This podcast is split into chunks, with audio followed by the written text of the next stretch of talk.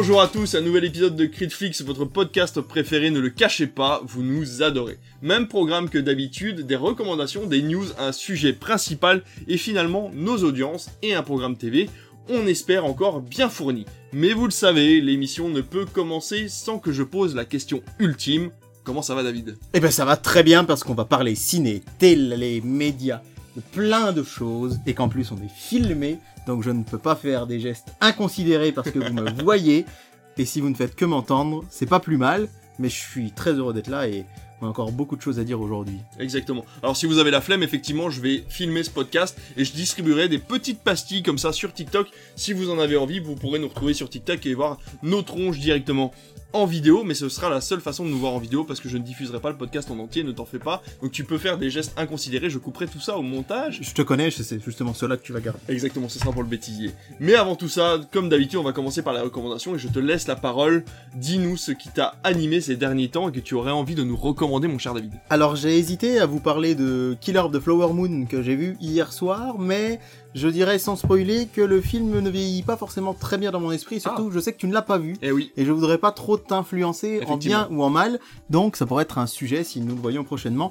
Non, je vais vous parler de la chute de la maison Usher que j'ai terminé la Ah, semaine oui, dernière sur Netflix. Ouais. cette euh, mini-série euh, de Mike Flanagan que l'on connaît notamment pour The Hunting of Hill House de- Très, ou très The Hunting série. of Bly Manor. C'est assez amusant parce que comme il garde quand même à chaque fois une partie de son casting, on a l'impression de voir la saison 3 de Ouais, The Hunting of ça, Hill ouais. House alors que c'est pas du tout euh, ça alors. Le synopsis tel que nous le décrit Wikipédia, inquiet pour la santé de sa sœur, Lord Roderick Usher, PDG de l'entreprise pharmaceutique Fortunato, appelle un vieil ami d'enfance dans sa demeure dans le but de lui faire des aveux sur la mystérieuse disparition de la dynastie Usher. En gros, dès le début du film, on a ce Roderick Usher qui appelle un de ses anciens amis, mais ils sont brouillés il y a très très longtemps, et on apprend que euh, ses enfants sont tous morts, alors je crois qu'ils sont six, ils sont tous morts dans un laps de temps très court, Ah oui. tous d'une raison différente, et en fait, chacun des épisodes va s'atteler à expliquer la mort d'un des enfants de Roderick Usher. Donc tu nous as dit, tu nous dis c'est un film, c'est une série. Une série, pardon, Ah oui, pardon, pardon, pardon, oui, je commence bien. C'est donc une série, et donc chaque épisode nous explique la mort d'un des enfants. Ok. Et euh, on va découvrir que tout ça est lié à, à- Voilà, je ne vais pas aller plus loin parce, sans trop vous spoiler. Ça pour vous dire que le- la chute de la maison Usher, ça vous parle peut-être puisque c'est une nouvelle d'Edgar Allan Poe. Ok. Euh, mais attention, la chute de la maison Usher version Netflix n'adapte pas. Elle garde simplement les personnages principaux de, cette- Ok. de ces nouvelles.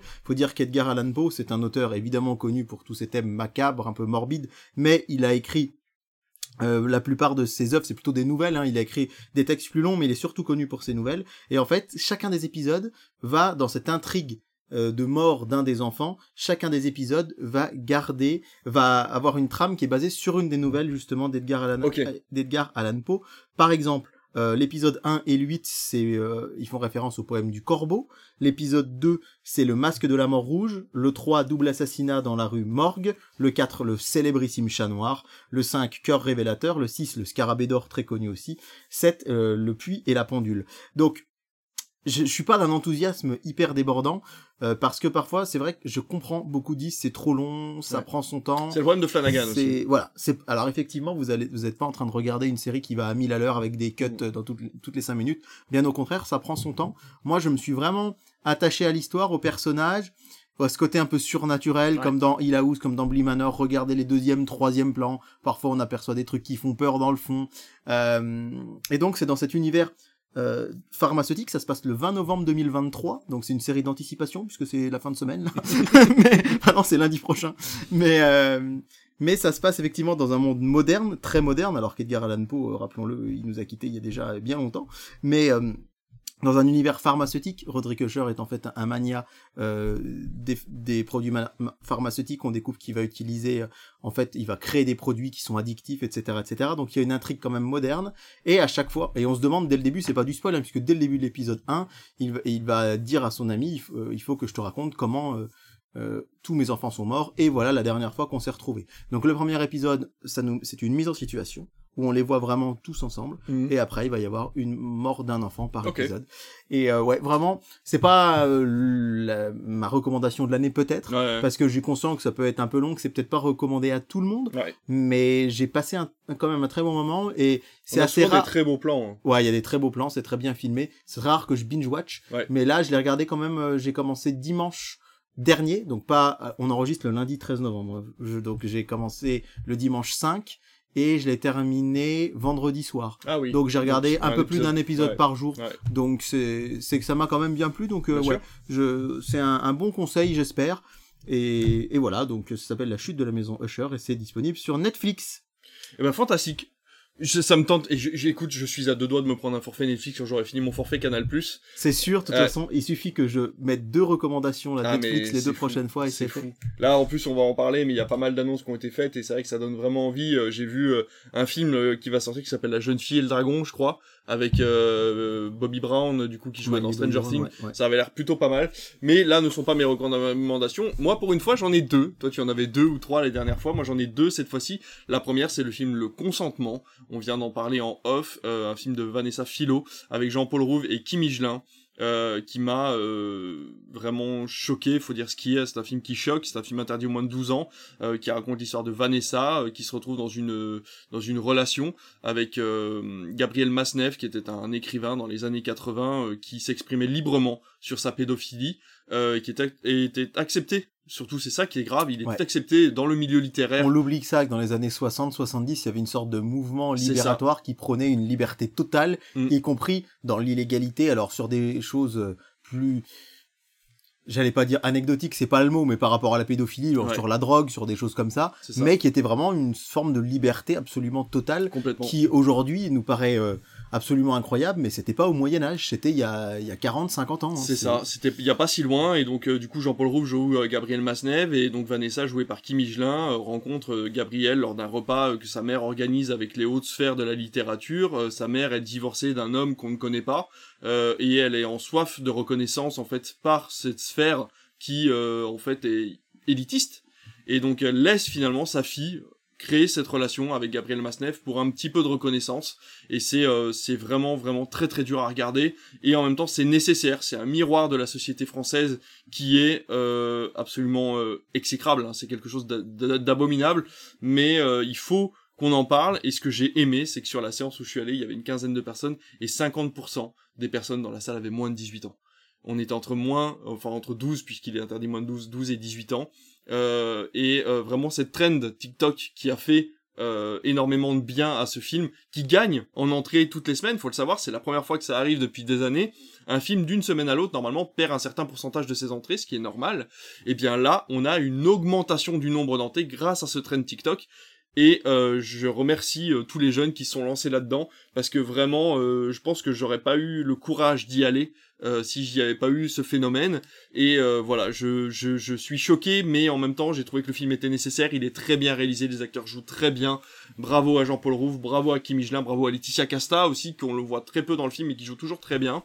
Et euh, voilà, encore une fois, je vous dis, c'est une, c'est une vision de la société française qui est, qui est difficile à entendre, mais qui est nécessaire à voir, je pense, de nos jours. Il faut mettre euh, aussi la France face à ses démons de temps en temps, et c'est, euh, c'est l'occasion de le faire. Ça, c'était ma première recommandation. Et la deuxième recommandation, eh ben, c'est TF1. Tout simplement, parce que je te l'ai dit en off, encore une fois, j'ai énormément regardé la télé cette semaine, et j'ai pris énormément de plaisir à regarder TF1. J'ai regardé Master Crimes, qui était une série euh, bah, très marrante finalement, avec beaucoup de nouveaux talents. Alors c'est pas tout le temps bien joué, euh, ça reprend beaucoup de codes de séries qu'on connaît, comme Doctor House, euh, comme euh, Sherlock aussi, euh, qui, qui, qui- la série de la, BBC avec Cumber, Cumberbatch. Voilà, mais c'est vraiment très drôle, c'est bien fait, on est pris par l'enquête, les enquêtes sont toujours sur deux épisodes, donc en fait quand on arrive à la fin du premier épisode, on n'a toujours pas la solution du crime en question, et quand on arrive à la fin du deuxième épisode, eh ben on a un nouveau crime qui vient d'arriver, et hop, générique, donc on est obligé de la regarder la semaine prochaine pour savoir ce qui se passe. Le groupe d'étudiants qui est pris euh, en grippe par le professeur est hyper intéressant, parce qu'en fait ils ont tous euh, une histoire, il y a un background en fait derrière, ils sont pas juste débiles pour une question, pour une raison, ou euh, enfin voilà, il y a vraiment plein de choses qui sont euh, qui sont hyper intéressantes. J'ai également regardé la Star Academy samedi dernier, qui était un show absolument extraordinaire. Ça faisait des années que j'avais pas vu ça à la télévision. C'était programmé au millimètre près. Il y avait euh, les chanteurs étaient de très bonne qualité, les invités aussi. Ça ça a été c'était très fluide. Même la publicité était pas gênante parce que ça permettait de faire des pauses dans des moments de, de forte émotion.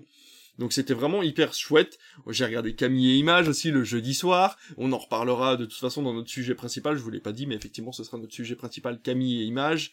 Et euh, j'ai regardé hier Un homme en colère, le fameux euh, ciné dimanche. J'ai été déçu par le film, mais ça fait énormément de bien de se mettre devant sa télé et de regarder à partir de 21h jusqu'à 1h euh, voilà, jusqu'à 23h, 23h30, un film avec deux pauses pubs pour aller faire la vaisselle, pour aller faire deux trois trucs. J'ai pris énormément de plaisir à regarder la télévision cette semaine et je voulais vous dire que c'était ma recommandation. Donc encore une fois, sortez vos décodeurs, regardez la télévision, ça fait énormément de bien d'avoir une vie cadrée par la télé et par les programmes qu'on nous propose, pas forcément TF1, là je vous propose TF1, mais c'est vrai que vous pourriez regarder M6 avec euh, L'amour est dans le pré ou France 2 avec tous les polars qui proposent toute la semaine, mais vraiment j'ai pris énormément de plaisir à avoir une vie cadrée par la télévision et ça fait du bien.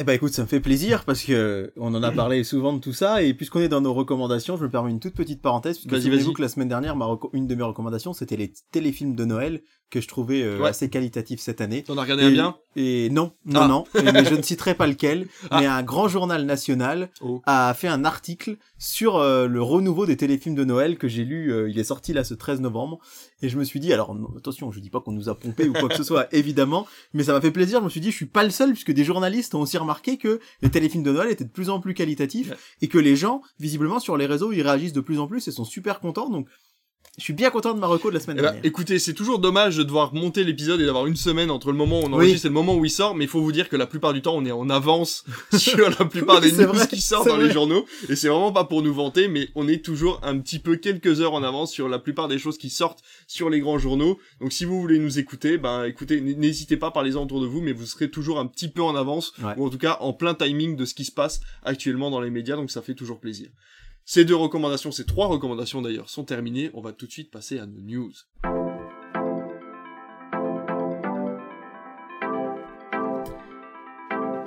David, je vais te laisser encore une fois la main sur ces news. Je ne sais pas par laquelle tu veux sur commencer. Ces news, sur ces news. Non, sur B, faut citer BFM TV, France Info, LC. ouais, non, je, sais pas celle que j'aurais citée en premier si j'avais dû choisir une chaîne info, en tout cas. Mais en tout cas, je te laisse avec les news et je te laisse en choisir une. De quoi veux-tu nous parler cette fois Bah, je vais commencer par une petite news, mais euh, qui me fait, qui fait chaud à mon petit cœur de fan de Pixar, puisque en 2015, j'ai pris la calotte de ma vie avec Vice Versa, qui reste mon Pixar préféré. la musique de Vice Versa. Euh, oh, extraordinaire me, me met les larmes aux yeux et en mm. plus comme j'avais animé un petit atelier cinéma euh, dans, dans, dans ma vie passée quand je travaillais au collège dans le collège de ma ville là et on avait choisi la musique de vice versa comme oh, musique d'adieu. donc en plus c'est une musique qui me parle qui a un petit côté Madeleine de Proust et la bande annonce de vice versa 2 est sortie cette semaine. Il va sortir en France le 19 juin.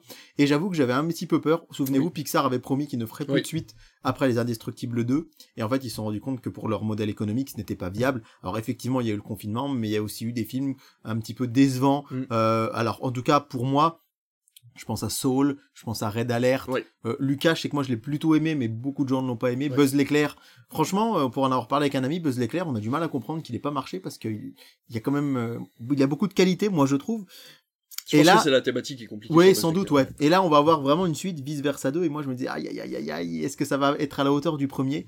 Et en fait, j'y avais pas pensé, mais l'idée est géniale de se dire, Riley est adolescente, donc il y a des nouvelles émotions qui arrivent. Et on découvre notamment anxiété, qui, euh, qui, a, l'air vraiment, très très chouette. Et euh, bah, cette, la news, c'est pour vous dire que non seulement il va sortir, mais surtout que c'est la bande-annonce d'un film Disney la plus vue en un minimum de temps. Euh, le précédent record, c'était La Reine des Neiges 2 en 2019, qui avait fait 157 millions. Euh... c'est énorme. Pardon, euh, il a il a il a fait vice versa 2 157 ah millions de vues en 24 heures plus dont 78 millions venant de TikTok. Donc ça peut être ça aussi la différence. C'est la popularité du réseau social chinois qui peut faire que ça a autant fonctionné. En tout cas, les gens sont très très très euh, fans de ce film. Je, je me je me à rêver d'une sortie nationale peut-être dans notre salle, qui sait, pour les grandes vacances, ça pourrait vraiment être chouette. En tout cas, euh, ça, ça fait très très plaisir. Moi, je suis super enthousiaste. je trouve que ce film est vice versa. Un, regardez-le, regardez-le, regardez-le.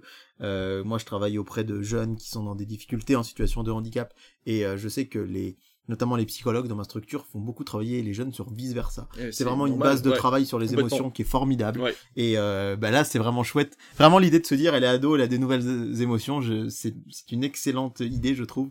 Et vivement le 19 juin. Et surtout qu'à mon avis, ils vont sortir beaucoup de teasers parce qu'il y a énormément d'émotions qui arrivent en plus. On Ouais. en compte 5 ou 6, je crois, de plus, en plus des Oui, émotions oui, de base. Donc c'est possible qu'on nous tease plusieurs émotions au fur et à mesure et j'ai vraiment hâte de voir tout ça. Et c'est la première fois, par contre, que Disney Pixar sort deux bandes annonces de films qui vont arriver puisqu'on a celui-ci vice versa et on a le prochain ce petit garçon qui se retrouve maître de l'univers je sais pas si tu as vu cette bande annonce euh, il faudrait Non. que je retrouve le nom de ce dessin animé qui va sortir qui fait aussi partie du euh, studio Pixar il l'avait annoncé juste à la sortie euh, du dernier film qui est arrivé bah, c'était Buzz l'éclair je crois juste un petit peu après on avait eu droit euh, D'accord. on avait eu droit à, à, à, à l'arrivée de ce petit garçon. Alors je te laisse chercher ça pendant que je te parle de ma news. Euh, puisque moi je vais également parler euh, du coup d'une IP qui est très connue, d'un studio qui est très connu, par un studio d'animation qui est très connu, puisque je vais parler de Jurassic World. Jurassic World revient, il y revient en série encore une fois, malheureusement, enfin je dis malheureusement pour moi parce que j'ai pas été un grand fan de la colo du Crétacé, mais en tout cas Ah. apparemment il a eu assez de succès puisque une année après la colo du Crétacé, la théorie du chaos euh, reprise de la célèbre phrase de Ian Malcolm, hein, interprété par, Évidemment. interprété par Jeff Goldblum dans le tout premier Jurassic Park. Cette fois-ci, le parc est fermé, le règne s'achève, et une nouvelle ère de chaos commence. C'est ce que nous dit DreamWorks dans euh, sa communication euh, lorsqu'ils ont diffusé le trailer. Ce sera toujours sur, Netflix. Alors c'est vrai qu'après l'échec de Troll 3, on voit bien que Universal comme Disney euh, joue sur des licences phares avec des studios d'animation pour éviter les pertes. On le voit avec vice versa comme tu nous en as parlé euh, il y a pas longtemps, mais voilà quand on voit euh, malheureusement le petit succès des Troll 3, c'est euh, malheureusement dommage de devoir repartir sur une licence bien connue, même si bon ça nous plaît toujours de voir un petit peu plus de Jurassic Park, c'est pas le souci, mais c'est vrai que bon voilà je suis un petit peu déçu, j'aime beaucoup quand euh, DreamWorks sort des nouvelles licences, je l'avais, je t'en avais parlé avec euh, euh, Ruby, la, Oui, la Dog la Kraken, hein, cette ouais. année que j'avais beaucoup apprécié mais qui n'a pas eu de succès. Troll 3 pas de succès non plus, donc forcément Universal mise par des sur des marques voilà évidentes comme Jurassic Park, Jurassic World, qui ressortira donc du coup courant 2024 pour euh, ce nouvel, cette nouvelle série, euh, qui par contre prend des personnages qui sont un petit peu plus matures, puisque ce seront les personnages de la colo, colo du Crétacé qui auront grandi. Ouais. Et euh, voilà, donc à voir ce que ça peut donner. J'étais pas très euh, très satisfait moi des graphismes hein, de l'époque de la colo du Crétacé. Je sais pas si tu les as Ouais, regardés. alors je me suis lancé dans la série, mais je suis pas allé loin. Ouais. Vraiment, au bout de 3-4 épisodes, je me suis dit, waouh. Euh, et pourtant, je suis un fan absolu de la licence Jurassic Park, particulièrement encore une fois du premier film, Ouais. et, et un peu moins des suites comme beaucoup, mais mais ouais, je suis pas convaincu non plus.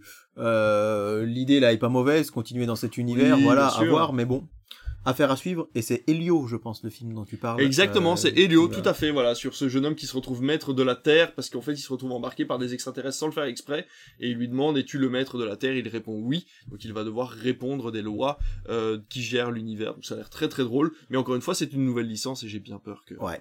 Et, euh, ouais. Et alors d'ailleurs, en parlant de, de, de licences un peu plus anciennes, ou en tout cas euh, une histoire nouvelle avec une licence ancienne, on a la quasi-confirmation de la date de sortie de Mufasa, le Roi Lion, le préquel du Roi Lion, Ouais. et il devrait arriver en France le mercredi avant Noël 2024. Donc, euh, attendez-vous à un raz-de-marée, je pense, dans les salles à cette date-là. Ça va être une, une grosse, grosse euh, sortie. Et, et c'est vrai que, bon, là, je vois que que, euh, que, que beaucoup de films quand même sont annoncés et, euh, et ça me fait un petit peu peur quoi euh, Merlin live action Vaiana live action le bossu de Notre-Dame live, action Lilo et Stitch live action alors il y aura des choses sur Disney Plus hein. Oui, mais- je pense qu'ils vont pas tout mettre au mais cinéma. bon euh, vous pouvez aussi faire des dessins animés c'est chouette là on a le cycle des 100 ans Disney en ce moment dans notre Mm. salle Euh, j'ai revu Lilo et Stitch par exemple sur grand écran je me souvenais pas très bien et je me suis dit ouais c'était quand même C'est un chouette pur plaisir pour les quand, spectateurs. quand ils font de l'animation en 2D Ouais. c'est quand même chouette Ouais. C'est quand même chouette. La Belle et la Bête, Le Roi Lion, n'en parlons pas, c'est des très grands classiques. Mais même Lilo et Stitch, qui est peut-être un petit peu en deçà par la critique et dans le cœur des gens, euh, je me dis, mais quel plaisir quand Disney faisait de la 2D, des jolis films comme ça. Et ils sont toujours capables. Encanto, j'ai On adoré. voit donc, Wish euh, qui arrive bientôt ouais, aussi, ouais, hein, ouais, tout à ouais. fait. On a hein, hâte de ouais. vous en parler d'ailleurs. D'ailleurs, euh, petite news entre deux news euh, pour vous parler de. Je sais pas si tu as entendu cette news de Bibi, Bibi et Coyote. Non. Est-ce que tu as entendu? Avec. Euh, J'adore coup- Baby P. Coyote, eh donc ben, j'ai hâte sais de t'écouter. Eh ben écoute, Bibi et Coyote avait euh, un film de prévu. Il était fini avec John Cena. Euh, il était prévu, euh, ça allait sortir et Warner a dit comme pour Bad Girl, non, laissez tomber, on le sort pas. Du coup, ça a fait euh, un gros émule au niveau de la du studio qui a créé le film, qui s'est plaint en disant bah écoutez, on a travaillé pendant des années dessus, euh, non, on n'a pas envie que le film sorte pas quoi. Et du coup, Saslav a dit ok, pas de problème. Donc du coup, plein de gens se sont plaints sur Internet. Il y a eu un grand mouvement sur Twitter et Saslav a dit ok, nous on le sort pas, mais si quelqu'un veut l'acheter, il y a pas de problème. Du coup, le film est en vente. Si vous avez énormément d'argent, vous pouvez racheter Bibi et Coyote et le diffuser dans les cinémas que vous voulez et le distribuer partout dans le monde si vous voulez. Mais en tout cas, le film est disponible. Il sera euh, à acheter auprès de Warner. Il sera du coup financé pour les ayants droit. Euh, mais voilà, il y a eu une énorme plainte sur Internet. Bad Girl, c'est un peu trop tard puisque le DCEU va recommencer. Ouais, ouais, ouais. Donc euh, c'est à mon avis euh, des gens se sont plaints en disant bah faites Ouais. pareil pour Bad Girl mais ça n'aurait aucun intérêt pour James Gunn donc il y aura pas de souci là-dessus à mon avis il y aura pas de sortie de Bad Girl mais par contre pour le film Bip Bip et Coyote bah écoutez si vous en avez l'envie si vous voulez vous plaindre Trop, sur internet allez-y il y a des distributeurs qui peuvent s'ils le veulent racheter les droits de ce film là pour pouvoir le diffuser à travers les États-Unis et peut-être dans le monde donc pourquoi pas ça serait très marrant de voir par exemple Universal ou Disney Bah oui. avoir la licence Bip Bip et. Coyote pour pouvoir le diffuser euh, partout dans le monde Moi, je pensais à news Sage. Distribution chez nous. Ah, ça, pourquoi pas? Pourquoi pas? Ça serait plutôt marrant. Mais voilà, en tout cas, j'ai trouvé cette news très marrante. J'ai lu ça tout à l'heure sur Twitter et euh, je vous confirmerai ça dans les mois qui arrivent si j'ai plus d'informations.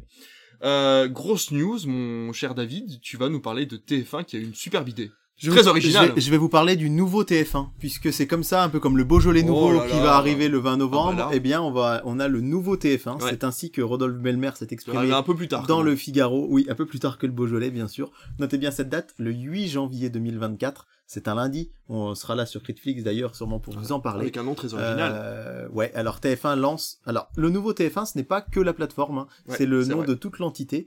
Donc, en tout cas, ils vont créer une plateforme qui s'appelle TF1 Plus. Oh, Oh, là, quelle imagination On s'y attendait pas, hein. c'est soit plus, soit max, visiblement, Ouais. quand on crée un truc. Alors max, apparemment, on peut plus, hein, parce que je crois qu'HBO a, a mis un petit Ah, copyright bien, sur les bravo, max, et peut-être que... de leur Et notamment chez nous en France, on a Gulli Max, alors je sais pas si Aïe. Ah, Aïe, aïe, aïe. la guerre entre Gulli et Warner, attention.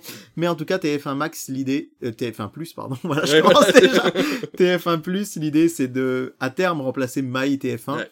Et le principe de TF1 Max, c'est de, ils veulent être la première plateforme télé gratuite en France. Et donc, ils vont aller concurrencer euh, nos amis de chez France.tv avec euh, une sacrée artillerie, puisque l'idée, c'est de proposer une plateforme gratuite et de proposer surtout une plateforme qui propose les replays. Alors là, non plus 7 jours, mais il a été annoncé entre une semaine, euh, entre deux semaines et quatre ans pour les replays des programmes de TF1. Donc ça laisse quand même vachement de temps pour revoir les choses. On nous annonce évidemment tous les replays classiques, Bien sûr. on- mais on nous annonce quand même 200 séries et 200 films au lancement. Ah, la qui ouais, C'est 200 énorme séries. pour une plateforme. C'est énormissime. Ouais. On adore France.tv, on, on dit énormément de bien d'eux. C'est une plateforme en plus euh, sans pub, je crois, ou pratiquement, il me semble. hein. Euh, voilà. Euh, la TF1, ce sera une plateforme avec publicité, notez-le bien. hein. Euh, c'est le principe. Et en fait, le Rodolphe Belmer explique que euh, quand ils ont vu que Netflix et Disney Plus finalement ont beaucoup de succès sur leur version avec pub, Ouais. ils se sont dit que pourquoi pas essayer de peser dans le game entre guillemets avec une plateforme 100% Comment gratuite. et d'ailleurs, euh, Rodolphe Belmer le dit, et je pense que c'est un bon argument, il dit les gens en ont marre de payer 15 euros par mois pour une plateforme, donc nous on leur propose de faire quelque chose de gratuit avec de la pub, et donc il y aura 200 films, 200 séries, et aussi toutes les anciennes saisons de Colanta, de The Voice, euh, de, des programmes de TF1 que les gens pourront revoir à volonté, gratuitement, avec de la publicité encore une fois, et l'idée c'est d'avoir un partenariat avec plein de studios aussi en France, et j'ai hâte de voir le catalogue cinéma notamment, parce que 200 films gratuits, ça me paraît énorme. Et quand tu vois que déjà début. un homme en colère est annoncé, en fait, dès que tu finis un homme en colère, ça te dit retrouver un homme en colère à partir de maintenant sur MyTF1. Et Ouais. c'est vrai que tu te dis, ok, donc si tu l'as pas vu en entier, tu peux le revoir. Ouais, ouais, si t'as loupé le début, tu peux le revoir. Et c'est vrai que si TF1 c'est nouveau, plus, hein. ouais, ouais, c'est très très nouveau. Et ça fait plaisir de voir que les films, comme sur. France TV, en Oui, fait, voilà. sont disponibles sur MyTF1. Quand on a commencé de vous parler euh, cinéma sur TF1, c'était pas le cas, hein, donc euh, euh, c'est c'est chouette de voir les choses évoluer comme ça. Ouais. À noter également que euh, de ce que dit Rodolphe Belmer, en tout cas pour cette nouvelle plateforme, elle va d'abord arriver uniquement sur les box. Eh oui. Donc euh, notez bien qu'elle va arriver sur euh, Orange, euh, Free, Bouygues, etc. Et des discussions sont en cours avec MyCanal et Molotov. Alors j'ai vu que c'était disponible aussi sur les télévisions. Oui, oui, Vous avez ouais, une ouais, télé ouais. connectée comme la mienne, Ouais, voilà. GOLED. Et ben, Euh, bah, vous pourrez Bah, avoir moi, ma TF1 plus Moi, elle, directement elle sur est la télé. pas connectée, alors Ah, je voilà. sais pas si elle va, si elle via mon, parce que moi j'ai Fire Stick d'Amazon. Alors est-ce que l'appli Amazon, va être sur toujours Fire compliqué, Stick? Ouais, Je ne sais pas.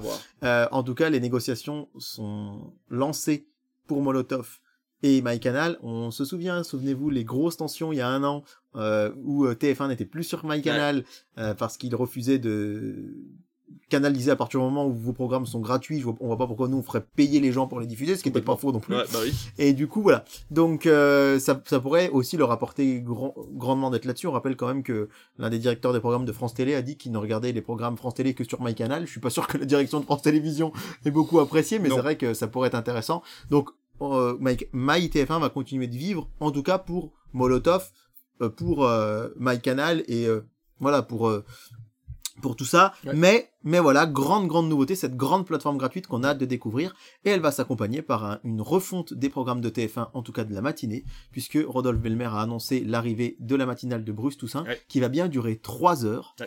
Et ce qui est intéressant, c'est qu'en parallèle, dans le Nouvel Obs, j'ai pu lire euh, aujourd'hui une interview de Thierry Tuilier, le patron euh, de, de l'info sur TF1, Ok. qui donne des détails. Il explique pourquoi il a choisi Bruce Toussaint, parce que c'est un, il est, à, il est à la fois journaliste et animateur, parce qu'il avait un côté bonhomie, euh, parce que les gens l'aiment bien, il est très qu'il a une bonne populaire. tronche. Ouais, ouais, il, est- il est, il est assez sympathique. On en avait parlé autrefois. Il, il a quand même euh, œuvré sur pas mal de sujets euh, importants aussi. On parlait notamment, euh, euh, il, il voulait faire passer une, loi sur la, simplification des démarches au décès d'un proche. Mm. Enfin, voilà. Donc il, a, il y a beaucoup de choses qui sont intéressantes. Donc l'idée, c'est la matinale de TF1, suivie des 12 coups de midi.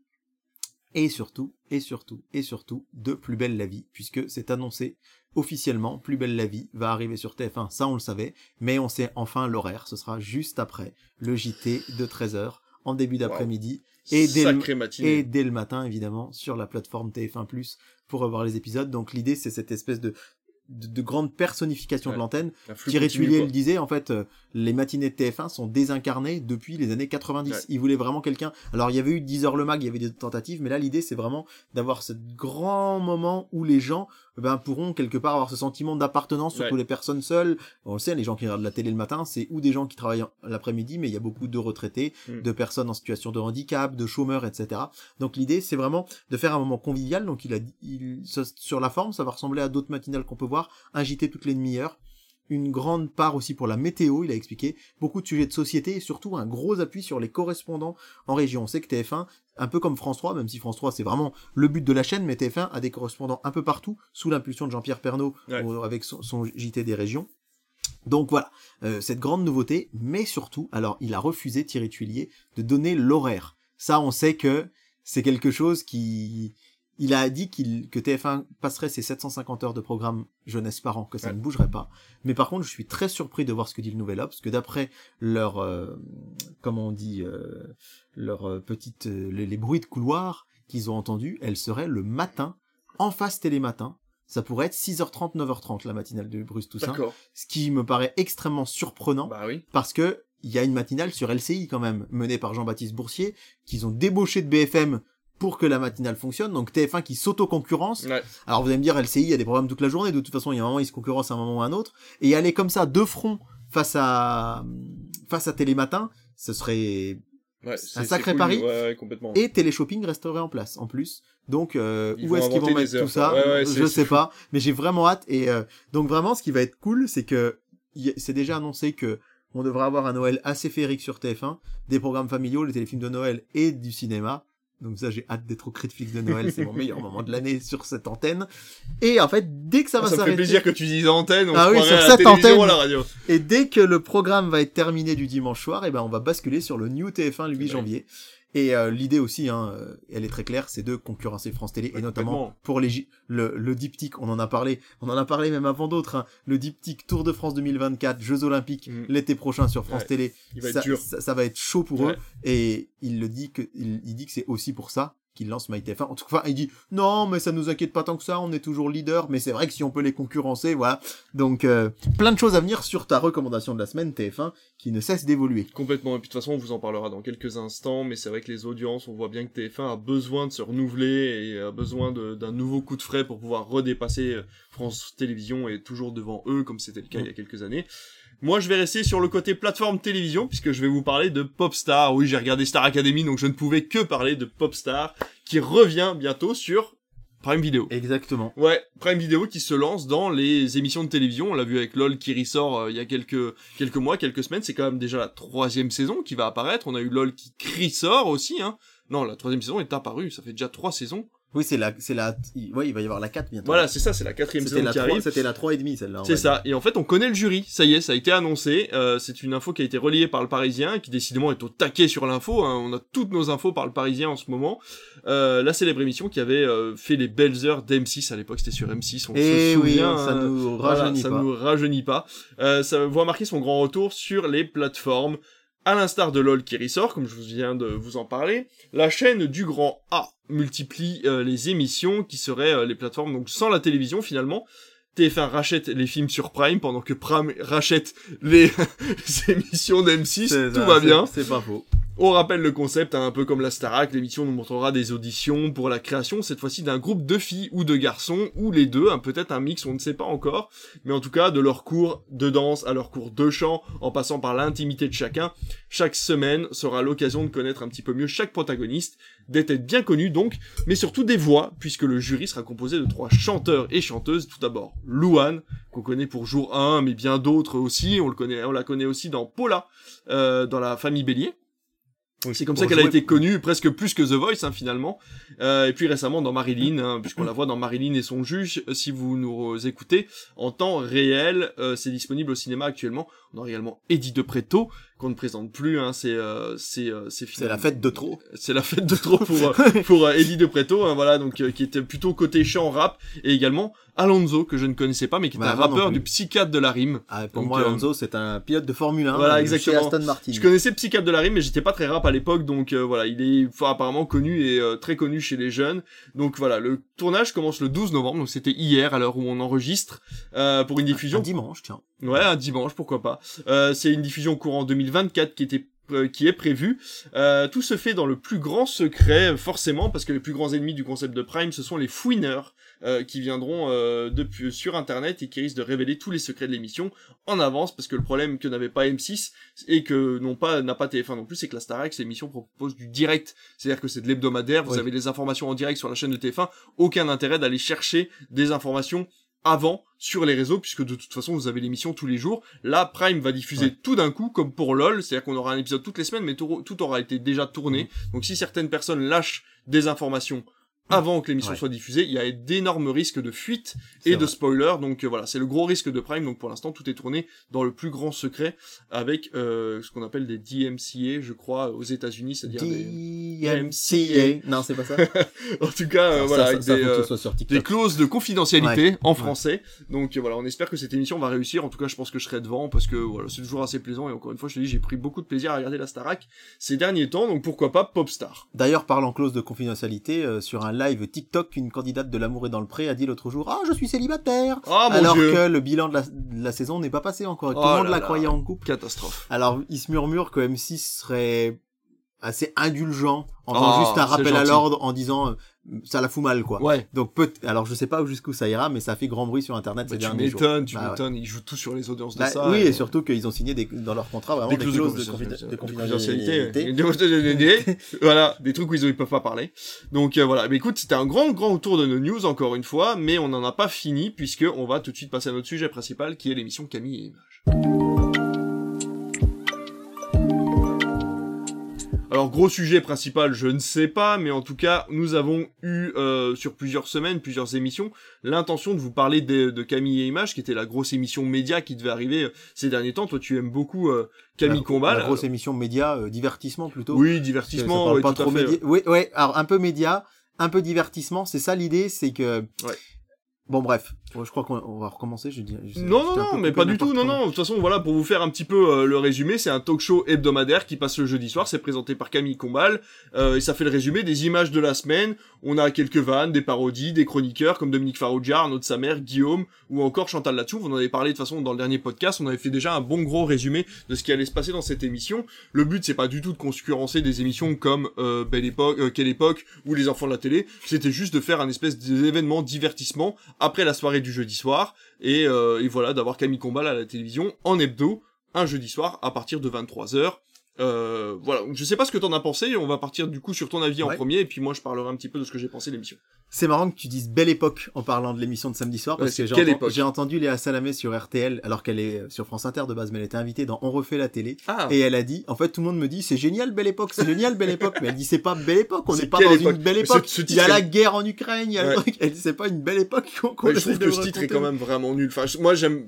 L'émission, je l'ai regardé la dernière fois. J'ai regardé les, les résumés parce qu'en ce moment, il n'y a pas d'émission. Je l'ai regardé la dernière semaine. En fait, c'était un résumé des dernières, euh, des dernières hebdos. Je trouve l'émission vraiment chouette. Mais Ouais. c'est vrai que quelle époque, c'est quand même un titre Ouais, assez titre, particulier. être... Bref, Camille et Image. C'est vrai que je suis pas très objectif pour commencer parce que j'aime beaucoup Camille Combal. Je- J'aime assez le fait qu'il ait réussi à s'extirper et s'émanciper de, de Cyril Hanouna et touche pas à mon poste pour voler de ses propres ailes. C'était, il est quand même passé de simple chroniqueur. Alors il avait fait des émissions un peu auparavant un peu confidentielles. Euh, à vraiment, euh, il est devenu à des patrons de TF1 euh, assez vite entre guillemets Ouais. du divertissement, visiblement sous l'impulsion d'Ara Aprican, ex-directeur de C8 Ok. qui est qui euh, là s'occupe euh, des programmes sur TF1. Et donc on l'a trouvé très vite dans euh, des très gros shows style Danse avec les stars où il veut gagner des millions, euh, Ouais. où il a quand même succédé à Jean-Pierre Foucault, ce qui n'était pas rien. Camille et Image, c'est une émission que donc j'aime beaucoup Camille Combal, il me fait beaucoup rire. Il a...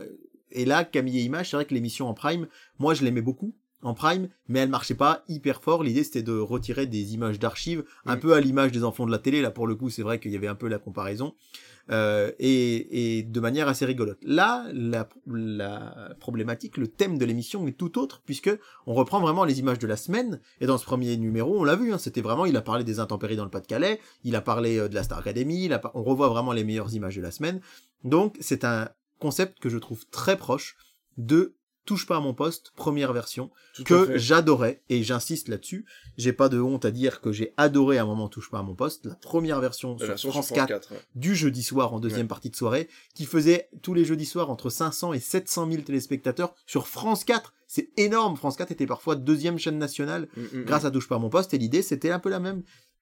Alors, ah, il y avait un invité, bah là, il y avait Tarek Boudali qui était là chez, chez Camille Combal, et l'idée c'était de revoir les, les images les plus drôles de la semaine. Donc mon avis, c'est que on sent que l'émission est encore en rodage, c'est pas encore tout à fait huilé, Mm. mais j'ai aimé le fait que euh, il y ait pas de répit. Ouais. Ça s'enchaîne très vite. Ouais. On voit beaucoup d'images. Euh, les tops de Camille m'ont fait mourir de rire. Il y avait des trucs très drôles. Les tops sur les réseaux sociaux, je trouvais que c'était très bien trouvé. Mm. J'ai franchement ri devant l'émission, ce qui m'était pas arrivé depuis que j'ai je ris en général quand je regarde des humoristes ou quand je regarde un film ou une série drôle, mais dans une émission, ça faisait longtemps que ça m'était pas arrivé. Donc le point positif, il est là. Les coupures pub de seulement 60 secondes, euh, ça, Ça c'est fait du bien. ça ça fait du bien. En euh, seconde partie de soirée, ouais, ça fait ouais, bien. ça fait du bien, ça s'enchaîne relativement vite.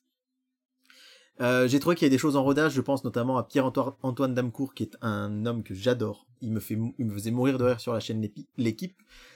On sent que son mantra, il faisait rire autour du sport. Là, il passe à un thème plus généraliste et c'était assez inégal. Il y avait des trucs très drôles quand il allait placarder les affiches de Camille, c'était assez marrant, et des trucs un peu moins quand il faisait son résumé de la semaine.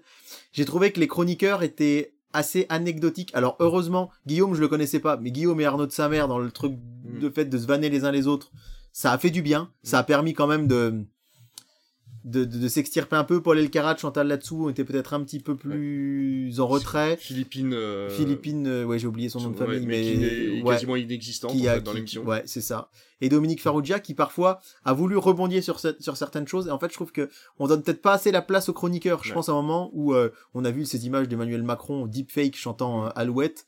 Et Dominique Farrugia a dit moi l'IA ça m'effraie. Et en fait, on est reparti sur des vannes. Ouais. On n'a pas eu l'occasion de creuser. Donc je dirais que c'est en rodage, mais que pour moi c'est quand même très prometteur. Et je pense essayer de me caler. Alors c'est tard, euh, donc faire comme j'ai fait là, regarder le début en live et peut-être la fin en replay, à voir. Mais mais je trouve que ça fait du bien dans le contexte actuel sur la première chaîne d'Europe Ouais. d'avoir toutes les semaines un divertissement Ouais. euh, pas prise de tête. On sent que c'est eux, c'est prise de tête sûrement pour eux pour le préparer, mais pour nous finalement, on peut et c'est pas du tout un reproche, au contraire, on peut un peu débrancher le cerveau et se dire là, je vais pas réfléchir, je vais juste me marrer et ça c'est vraiment c'est plutôt cool. Je suis d'accord avec toi. euh, moi, j'ai trouvé ça drôle. Je trouve que le plateau est super beau. Ah ouais, Vraiment, ouais, il est ouais. magnifique. Alors, apparemment, il y a eu une vanne sur le fait que les gens étaient très mal installés. C'est vrai que mais Océane m'a fait le- le- le- la réflexion dès que l'émission a commencé. Elle m'a dit, mais t'as vu, les gens de devant, ils sont assis sur des poufs. Ah ouais. Ouais. Et je n'avais pas remarqué. Et en fait, apparemment, les gens sont quand même assez mal installés. Mais bon, ça, c'est, ça n'a rien à voir avec le, le, le, côté positif.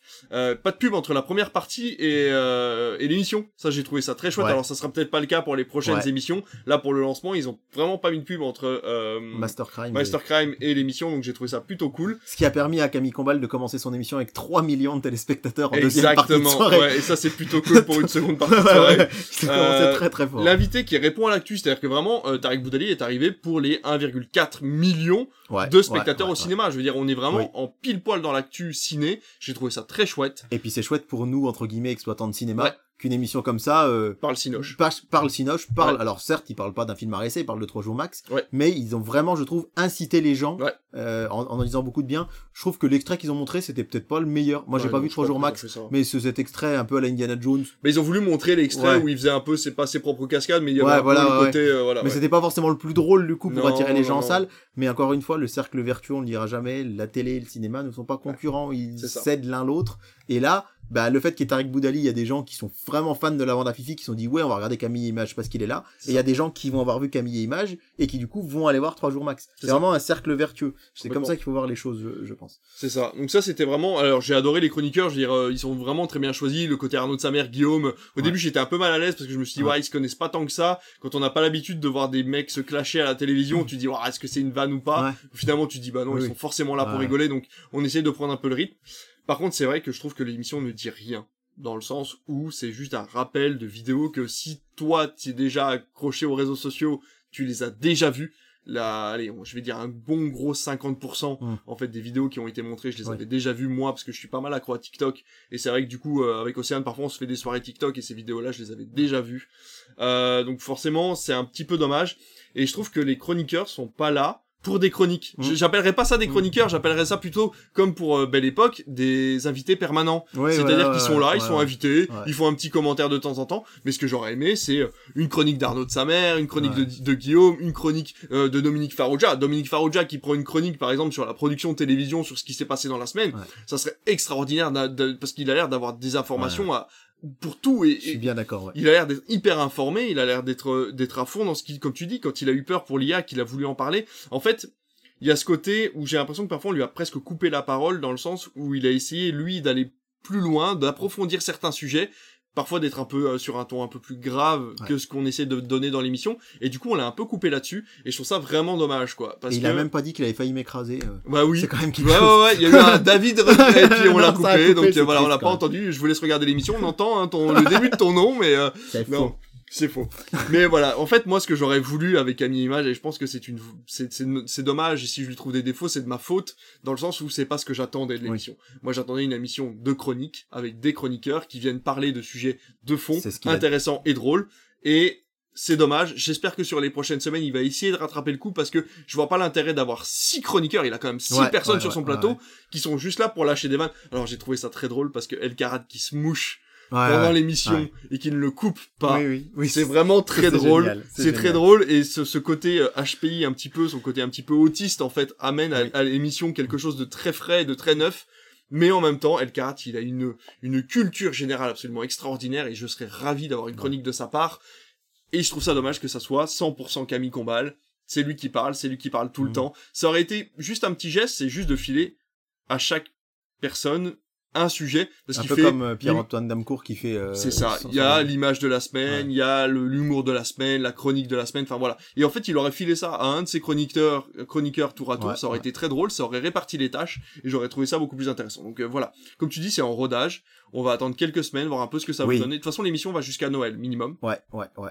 Ça s'arrêtera fin d'année s'il n'y a pas le succès escompté. Mais en tout cas, il a jusqu'à jusqu'au fait de Noël pour s'améliorer et pour améliorer les audiences. On a quand même 900 000 téléspectateurs en deuxième partie de soirée. 960 000 téléspectateurs, c'est alors c'est de la deuxième position. Ouais il est battu, mais aussi par une par une émission qui avait fait grand bruit. On vous en avait parlé euh, presque en exclusivité sur Critflix euh, en juin. C'est euh, un chef au bout du monde ou quelque chose comme ça avec Philippe Etchebest qui est parti quand même. J'ai pas encore regardé dans les îles Marquises, qui est quand même un des endroits. C'était l'endroit cher au cœur de Jacques Brel, mais un des endroits les plus reculés du monde mm. pour faire de la cuisine. Il y a eu une énorme pub sur RTL radio du groupe M6, rappelons-le. Euh, donc euh, voilà. Et sur M6 en général. Hein, et la case effectivement euh, progresse puisque TF1 faisait entre 500 et 600 000 le jeudi soir. Là, il passe à presque un million. Encore Alors- une fois, la curiosité de Master Crime, donc faut pas ouais, oublier ouais, ouais. que faut voilà. pas oublier que Master Crime est une excellente locomotive à audience, comme on dit dans le jargon professionnel. Il faut pas oublier qu'il y a toujours un peu plus de monde qui viennent voir la première que la suite. Effectivement, on est loin du million 4 de quelle époque, mais euh, c'est vrai que du coup, il ne va pas du tout sur le terrain de quelle époque. Non. Il ne le concurrence pas Non, du tout parce que c'est pas une émission d'humeur, comme tu le dis, Non. chronique, etc. Donc, à voir. Moi, en tout cas, je vais essayer de la suivre le plus possible Moi cette aussi. émission parce que c'est mine de rien plaisant et je me dis, moi qui essaye un petit peu de me désintoxiquer entre guillemets, d'aller moins sur les réseaux Ouais. en ce moment, et ben quelque part, c'est un peu le résumé en Ouais, fait. C'est-à-dire que je je pense que bah il y a des trucs qui me font rire, des trucs qui me font moins rire, mais si on veut avoir un résumé de ce qui a été drôle dans la semaine sur les réseaux, bah finalement au lieu de passer son temps à scroller, on peut regarder Camille à images et on Mm. a vu des trucs. Et effectivement, moi il y a des vidéos que j'avais vues dont le monsieur qui s'assoit pour pas que la personne se gare, enfin des choses comme ça que j'avais vues. Mais du coup je me dis, il y a beaucoup de gens aussi, et la télé est un média où, il y a quand même un certain nombre de, de personnes qui la regardent et qui Ouais. ont un certain âge, on va pas se mentir. Et du coup, je pense que pour eux, c'est aussi chouette de pouvoir, qui n'ont pas TikTok, etc., bah, avoir un résumé assez drôle, même si c'est une émission qui s'adresse plutôt à un public jeune. En tout cas, j'ai trouvé ça plutôt encourageant. Et euh, le simple fait que ce soit Camille Combal, moi, bah voilà, m'aide parce que comme je suis très fan du monsieur, bah ça aide forcément beaucoup. Mhm. Et, et donc à voir pour les prochains numéros, voir avec d'autres chroniqueurs, voir Ouais. comment l'émission va bouger, évoluer. Ils vont Ouais. forcément bouger des choses. J'ai jamais vu une émission ne pas bouger de Non. la première à la dernière. Donc forcément là, il y a des petites choses en rodage, mais je suis assez curieux. Mais en tout cas, je pense que alors cette idée d'attirer les personnes, enfin pas d'attirer, mais d'avoir les personnes un peu plus anciennes qui regardent finalement les images des réseaux sociaux pour essayer de se tenir au courant quand elles ne les ont pas. Il est valable, oui et non, parce que regarde, comme je t'ai envoyé sur euh, sur Instagram, demain, donc on enregistre le lundi, demain mardi, euh, Camille Conval est invitée à Popcorn. Ouais. Popcorn qui est la grosse émission Twitch qui attire plus de 100 000 spectateurs par euh, par semaine, euh, présentée par euh, Domingo. Euh, c'est quand même déjà extraordinaire d'avoir un présentateur télévision Ouais. qui se déplace sur Twitch dans une émission présentée par des jeunes, on va dire de moins de 30 ans. Euh, donc là, il est vraiment là pour communiquer et pour inciter les jeunes à venir le jeudi soir sur TF1. Il Oui. n'y a pas d'autre, il y a pas d'autre explication Bien que sûr, ça. bien sûr. C'est une émission qui veut s'adresser à un public jeune, Ouais, de toute façon. Moi, je me dis que ça, ça- qu'il y a aussi des gens qui seront pas jeunes et qui vont la regarder et que ça peut le, voilà, être un biais aussi qui peut être intéressant, mais c'est pas la cible qui recherche effectivement. Mais en tout cas, euh, les audiences sont plutôt encourageantes. J'ai vu plusieurs sites médias dire que c'était bof. Enfin, pas beaucoup d'ailleurs. Ouais. Mais euh, c'est aussi des sites qui ont un peu un passif avec, euh, voilà. hein. Oui, mais bien sûr. Euh, bon, bref, sans entrer dans les détails, en tout cas, c'est quand même, c'est quand même plutôt un bon démarrage. Ouais. Maintenant, euh, c'est l'ami Benji Media euh, qui posait la question est-ce que ces, ces 300, 400 000 téléspectateurs de plus et ces 3-4 points sur les ménagères valent le coup de mettre une émission aussi chère C'est sans doute la question que va se poser TF1. Ouais. Parce qu'effectivement, ils gagnent de l'audience, mais ça leur coûte beaucoup plus cher que mettre une rediff de série. Donc, il va falloir y réfléchir aussi. Mais je pense que hum, ça part plutôt bien. Oui. Et puis sur les réseaux, les gens ont plutôt apprécié. Euh, contrairement, on en reviendra peut-être tout à l'heure, mais à l'émission sur le club Dorothée, Oui. où qui s'est fait euh, complètement bâcher sur les réseaux parce que je pense que peut-être Nicole Ferroni, euh, qui était la présentatrice, était peut-être pas la. Ils ont voulu prendre peut-être Elle, a- peu- avait l'engouement, mais pas le. un peu un ersatz le- de Dorothée Ouais, et Nicole ça. Ferroni. Moi, je suis très fan d'elle. En plus, j'aime beaucoup ses sketchs. Bah oui. Mais est-ce que c'est ça qu'on attend d'une présentatrice Ouais. télé sur ce type de programme? Bah, Et je veux qu'il dire, n'y avait pas, il y avait pas Dorothée. Enfin, je veux dire, Ouais, il faut ouais, revenir ouais, là-dessus. Le, l'émission du club Dorothée n'invite même pas Dorothée. On l'a eu au téléphone, eu dans, au un enre- téléphone. ouais, dans un enregistrement. Après, c'est vrai euh, que Dorothée est une personne qui est Oui. extrêmement, extrêmement rare dans les médias. Elle vrai. sort très très peu. C'est vrai. Et là, j'ai trouvé qu'elle était un peu coiffée comme Dorothée, un peu habillée comme Dorothée, un peu la... C'était pas Dorothée. Et donc, contrairement au- à cette, à cette émission euh, du club Dorothée, euh, les, les réseaux sociaux ont été quand même plutôt euh, Oui, indulgents oui, et bien sûr, bien sûr. euh, pour euh, Camille et Images. Donc, euh, euh, ouais, moi, je- j'espère que l'émission va tenir parce qu'encore une fois, on le répète une dernière fois, mais les champs, et ça, je crois que la télé, parfois, l'a un peu oublié. France Télé le fait beaucoup et TF1 le, va le faire de plus en plus sous l'impulsion de Rodolphe Belmer, mais les gens qui sont seuls, qui, qui, qui sont parfois un peu mal dans leur vie, la télé, c'est- dur à dire, mais c'est quelque chose qui les aide. Et ce côté incarnation, Mm. quand on regarde un film, on regarde un film, mais quand on regarde une émission régulièrement, parfois on peut se sentir, on peut avoir un peu ce sentiment Ouais. d'appartenance. Ouais. Et le fait que le jeudi soir soit incarné et que certaines personnes, je suis persuadé, qui ont euh, des vies pas toujours amusantes, et ben vont peut-être ça va peut-être leur faire du bien Ouais, cette petite dose de Je suis Camille d'accord. Image. Donc rien que pour ça, j'espère que ça va marcher. Je suis complètement d'accord avec toi. Dans tous les cas, euh, on vous. Dans tous les cas, je vomis dans le micro. je vomis dans mon micro. Euh, dans tous les cas, euh, on vous tient au courant, comme on avait fait pour la première année de Beau Geste, où on vous tenait au courant Ouais. un petit peu toutes les semaines. Voilà, la première saison avait été un petit peu particulière. Là, c'est pareil, on vous tiendra au courant dès qu'on verra que l'émission prend un petit peu son élan ou qu'elle trouve des originalités quelque part. On vous en parlera, parce que finalement, euh, c'est un petit peu la petite sœur de Critflix, hein, j'ai envie de dire. Finalement, ils sont, euh, voilà, on, on reste quand même un petit peu au-dessus d'eux au niveau de l'information et tout ça et de la Ouais. qualité du programme. Hein, faut pas, faut pas se nier. Donc euh, voilà, pour leur faire un petit peu de communication, un petit peu de pub, on vous tiendra au courant pour que eux puissent subsister euh, à travers nous, quoi. Voilà. Évidemment. Mais dans tous les cas, en attendant de pouvoir vous reparler de Camille et Images, on va passer à notre chronique télévision avec les audiences et le programme.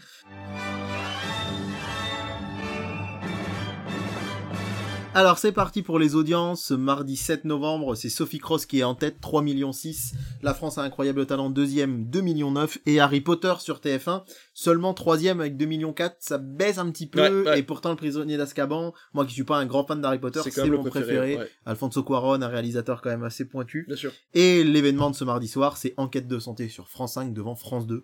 On en a parlé, euh, c'était juste après notre euh, enregistrement dernier. Malheureusement, la soirée harcèlement scolaire, briser le silence, ne fait que 4% de part de marché pour 856 000 téléspectateurs. C'est vrai qu'on est quand même très bas. Euh, ils autre- travaillent beaucoup sur les réseaux sociaux pour continuer oui, un oui, petit oui. peu le mouvement. Mais c'est bien que cette soirée ait existé. Ouais. Et on s'est suffisamment euh, parfois moqué d'eux pour quand même dire que Energy 12 avec euh, Jason Bourne l'héritage euh, arrive très haut hein, puisque ils ont euh, ils sont à la 1 2 3 4 5 6 7 8 9e place mais ils sont quand même Energy 12 qui n'est qu'à 200 000 téléspectateurs de France 2 Ah. ça n'arrive Ah, jamais deux, France 2, ils, d'accord. ils font 639 000 et noté dans le bas du classement le meilleur forgeron sur ces stars qui ne fait que 90 000, Snapped sur euh, Chéri 25 qui ne fait que 150 000. On est dans des entre 0,4 et 0,6% de part d'audience, donc c'est des, ch- des chaînes euh, qui sont euh, en dessous des chaînes payantes, hein, dont on parle souvent des médiamats Ah ouais. thématiques, Carrément. qui euh, là étaient euh, largement, largement même presque même au niveau d'RTL. Mais je, je tiens à le préciser, mais W9. c'est- vrai que j'ai pris l'habitude, moi, de regarder le direct sur Canal. Et en fait, Canal ne distribue pas les chaînes par euh, numéro comme vous l'avez sur votre TNT classique. Ouais. Elle va télécharger, elle va vous proposer les chaînes en fonction d'une thématique tout à fait Oui, euh, voilà, particulière par thématique. Justement, Donc c'est vrai qu'en fait, finalement, Chérie 25 arrive vraiment tout en bas de la liste, même à- euh, elle arrive après les chaînes ou même juste avant les chaînes pour enfants. Ouais, c'est juste Donc avant, quand, je crois. quand ouais. on est à 22h et que vous cherchez une chaîne et que vous vous retrouvez à vouloir chercher Chérie 25 et en fait elle est dans les 45e ou 46e Ouais, chaînes, ouais. bah c'est vrai que finalement c'est difficile de la trouver. Donc je comprends un petit peu les gens. C'est clair. Euh, sur France 2, Les Invisibles sont en tête euh, mercredi soir avec 3 millions 7 devant le meilleur pâtissier sur M6 2 millions 1. La dégringolade qui continue pour New Amsterdam seulement à 1 million 8 et Aïe, en aïe, part aïe. de marché TF1 est même quatrième puisque Alsace dans la tourmente de l'histoire, un documentaire que j'ai beaucoup aimé, euh, fait 9,2% et euh, TF1 est à 9%, 1 million 8 pour TF1, 1 million 849 000 et 1 million 196 000 pour France 3. On est vraiment à tout touche et. Mongeville qui est vraiment pas loin derrière avec 920 000 puis vient All is Lost sur Arte, et malheureusement pour eux, par contre, là, ce coup-là, Energy 12 avec retour à l'instinct primaire, et bon dernier du classement avec 160 000 téléspectateurs. Jeudi, on l'a dit, le carton de Master Crimes avec 5 486 000 téléspectateurs, 26% de part de marché, plus d'un Français sur quatre qui était devant la télé était devant TF1, ce qui a permis, comme on le disait, à euh, Camille et Images de commencer à 3 millions, ce qui est énorme son Ouais. émission, mais après on est sur une moyenne de euh, 960 000 C'est mérité, hein. Mastercrime est Ah, une euh, bonne série française euh, qui met un peu de temps à partir sur le premier épisode. On sent que les acteurs sont pas à l'aise, mais le deuxième épisode était vraiment très bien. Et après, malheureusement, les autres chaînes euh, ramassent les miettes. Hein. Pour elles, Cauchemar en cuisine est deuxième sur M6, 1 million 8. Coup de sang, 1 million 6 sur France 3. Et l'événement sur France 2, euh, qui est au coude à coude avec euh, W9. Il y avait Marseille, AEK Athènes en Europa League. Et sur France 2, l'événement recevait Gérald Darmanin, ministre de l'Intérieur. Ça ne fait qu'un million 5. Et 1 million 5 aussi en, pour W9 et en part de marché. W9 est devant France 2. Ce qui montre que cette interview politique a quand même un peu de mal à décoller. Il y a que la vérité qui compte, qui baisse un petit peu à 800 000 Donc, ça reste téléspectateurs. correct. Et Chéri 25, une fois n'est pas coutume, très bien classé. Euh, point de vue cinéma, vous avez Taxi 689 000, Star Wars 4 632 000, et juste après, c'est Tout l'argent du monde euh, de Ridley Scott, je crois. Si Ah oui, c'est ça, je crois que c'est euh, ça. qui est un film que j'avais beaucoup aimé à l'époque. et du coup, Chéri 25 est devant TF1 Série Film, c'est Star, Gulli, Energy 12, Sister, RMC Découverte et RMC Story. Et à noter justement donc le grand jeu du club Dorothée à 312 000 téléspectateurs sur Gulli, euh, qui c'est plutôt une un bon score. Un bon score pour la chaîne. Donc euh, il y aura un nouvel épisode ce jeudi. On va voir ce que ça va donner. Vendredi, Astrid et Raphaël. Alors ça c'est c'est c'est énorme. 5 millions 5 sur France 2, Astrid et Raphaël, il faut savoir qu'elle est vendue dans le monde entier Mm. et que euh, c'est Lola Devers, je crois, racontait que euh, lorsqu'elle est partie en vacances en Amérique du Sud, les gens le reconnaissaient dans la rue, lui demandaient des autographes. Mais non. Ça a été vendu dans 80 pays, Ah c'est ouais. leader dans des pays euh, un peu improbables, style le Mozambique. Mais il y a un concept Euh, spécial à Astrid et Raphaël, Euh, Astrid et Raphaël, c'est un petit peu le même principe que cache, cache pays, c'est des enquêtes et je crois que l'une d'entre elles est autiste Asperger, comme, comme Paul Elkarat justement. Et donc ça joue sur le fait un petit peu comme ça de cette personne capable de voir des choses que les Ah ouais, autres- ne verraient pas. Et 5 millions 5 et à part et donc les les Anglais viennent d'acheter le principe pour faire un remake anglais d'Astrid et Raphaël et en Amérique latine, en Afrique, en Asie, ça cartonne. C'est la série numéro française numéro 1 dans le monde en ce moment. C'est fou. Donc ça me donne envie un peu d'en savoir plus. Ah oui, carrément. Et à la deuxième place, c'est Energy Music Awards. Pire score de leur histoire, 3 millions 2. Déjà l'année dernière, 3 millions 5, c'était pas terrible. Mhm. Et alors, le partenariat TF1 Énergie Cannes, puisque tout est enregistré à Cannes, va s'arrêter en 2024. Ouais. Il y en a encore un l'année prochaine. Et alors, c'est euh, Clément Garin dans CG Scoop qui révélait que visiblement, Rodolphe Belmer euh, en aurait un peu rien à faire, rien à cirer des Energy Music Awards. C'est vrai que moi, ça me peine un peu parce que ado, c'était le, rendez-vous. euh, on regardait tout ça. C'était Anthony Cavana qui présentait à l'époque. C'était l'occasion de voir des stars Ouais, on voyait des internationales stars internationales en Ouais. France. Le show était dingue. Et, et là aujourd'hui, mais moi le Mais- premier, je regarde plus depuis des années les je- Je vais t'avouer que j'ai regardé une petite demi-heure. Nico Saliagas, on avait rien à faire. Les invités, on avait rien à faire. Il y avait, euh, comment il s'appelle, euh, celui qui avait joué dans Play, là, qui a réalisé Play. euh, euh, Max Boblil. Max Boublil qui est venu avec une star, euh, je sais plus laquelle, il s'en avait rien, à- il arrêtait pas de faire des commentaires un peu débiles euh, sur le fait qu'il fallait qu'il se mette derrière le pupitre, etc. Enfin, tu voyais que vraiment personne n'en avait rien à faire. Il y a une artiste qui s'est euh, auto euh, donné Remis- son, ouais, ouais. auto remis son prix Ouais. euh, en faisant semblant d'être surprise. Donc ça c'est vraiment grave. Et même à la fin, je veux dire, Nico s'en avait, mais vraiment ras, ras, ras le bol. Ils avaient pas de remettant? Il y a sept catégories qui ont été mises dans le générique de fin. Matt Pokora a poussé un coup de gueule parce que c'est son 16e Energy Music Awards. Ouais. C'est le plus primé de l'histoire et il a mis euh, bon ben euh, le temps il y a la célébration mais un jour il faudra qu'on reparle du fait que ça a été annoncé comme ça euh, générique de fin. Donc je pense que il est moi je verrais bien tout ça s'arrêter en Ouais, bien 2024 c'est sûr. possible ou alors refaites un vrai gros show, remettez Ouais. les moyens, donnez aux gens l'envie de venir mais là c'est entre deux et un peu bizarre. Troisième recherche appartement ou maison sur M6 avec 1 million de seulement euh, à la troisième place qui fait pas beaucoup mais parce qu'Astrid et Raphaël a aspiré plein de choses. Est-ce Et- que tu penses que c'est pas lié euh, à l'affaire euh... Non? Recherche à por- euh, parce qu'il y a, il y a, il oui y a la- oui ouais ouais alors peut-être ça, un petit ça peu. enlève une, une centaine de milliers, pas plus. peut-être, ouais. Ensuite, un jour un destin, Mireille Darc à 1 million. Et alors, c'est vrai que on se posait la question de pourquoi France 2 avait revendu aussi vite les filles du Docteur March Bah oui. qu'ils avaient diffusé en tout début d'année. Et c'est, on se rappelle que c'est Chéri 25 Qui, euh, qui ouais, l'a qui récupéré. Et Chéri 25 est à l'antépénultième place, c'est-à-dire avant, avant dernier, avec 220 000 téléspectateurs. Aïe, aïe, aïe. Devant Énergie 12 quand même, euh, devant sa grande sœur, mais c'est quand même, euh, C'est pas terrible. c'est devant Noël à tout prix. Alors Noël à tout prix, qui est vraiment mon mon petit coup de cœur, j'en ai bah parlé ouais, la semaine dernière, qui était ouais. diffusé en prime sur TF1 Série. Film et qui a fait euh, 300 000 téléspectateurs à tout touche avec Détective Pikachu sur TFX 336 000 et euh, donc Super Chondriac. C'est la euh, troisième ou quatrième chaîne de TF1 C'est la quatrième. C'est la quatrième, Ouais, donc la dernière. TF1, TMC, ensuite TFX, TF1 Série. Film et après quand vous partez sur le satellite Oui. TV Braise qui est la cinquième, puis Ushuaïa TV et Histoire TV. Mais euh, voilà donc euh, Détective Pikachu qui peine un petit peu, Super Chondriac qui ne fait que 400 000 sur euh, TMC. C'est vraiment ras les pâquerettes. Ouais, et ouais. souvenez-vous le dimanche, Boone, euh, le dimanche soir euh, où il a été passé dans les duels de l'été euh, au mois de juillet, ça n'avait pas marché non plus, donc bof, bof, bof. Donc voilà, pour ce jour-là, je suis content que Noël à tout prix, il est plutôt pas si mal marché. Samedi soir, c'est vrai que Meurtre à Porquerolles en tête, 100% logique, C'est deuxième. pas un inédit, hein. Faut ouais, le rappeler. c'est hein. pas un inédit du tout. 100% logique est deuxième, ça cartonne vraiment à 3 526 000, et Starak est seulement troisième. Je n'ai pas vu le show, mais de l'avis de beaucoup, et du tien, puisque Oui. tu nous en as dit beaucoup de bien, c'est pas cher payé. extraordinaire.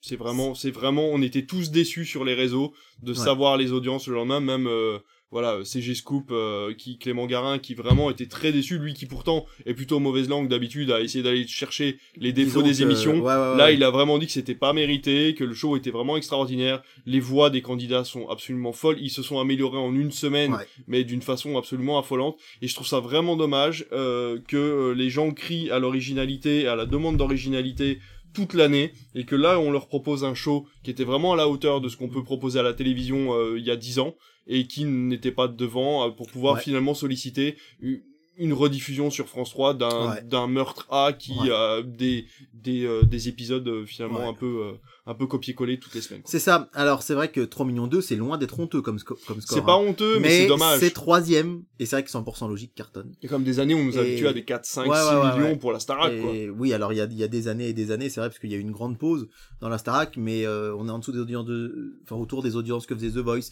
À voir ce que ça va donner sur la longueur. Rappelons que cette semaine, ce sera un vendredi, hein, la. Starac du fait du match de foot. Donc on va voir ce que ça donne. Troisième place, 911 Lone Star qui dépasse le million. Et euh, à noter euh, l'héritage de Noël sur euh, Sister qui est qui est devant euh, la petite histoire de France sur W9. Ok. Donc euh, les téléfilms Quelle de Noël en saloperie la prime. petite euh, histoire de France. Oh là là. Je- je- je- J'en profite pour le dire. hein. Mais alors c'est vraiment pas drôle et alors c'est vraiment pas terrible comme programme. Ah, écoute, moi je suis choqué parce que je suis prof d'histoire et t'as pas le droit de dire. Non, c'est pas vrai, j'ai regardé une fois, je dis plus jamais.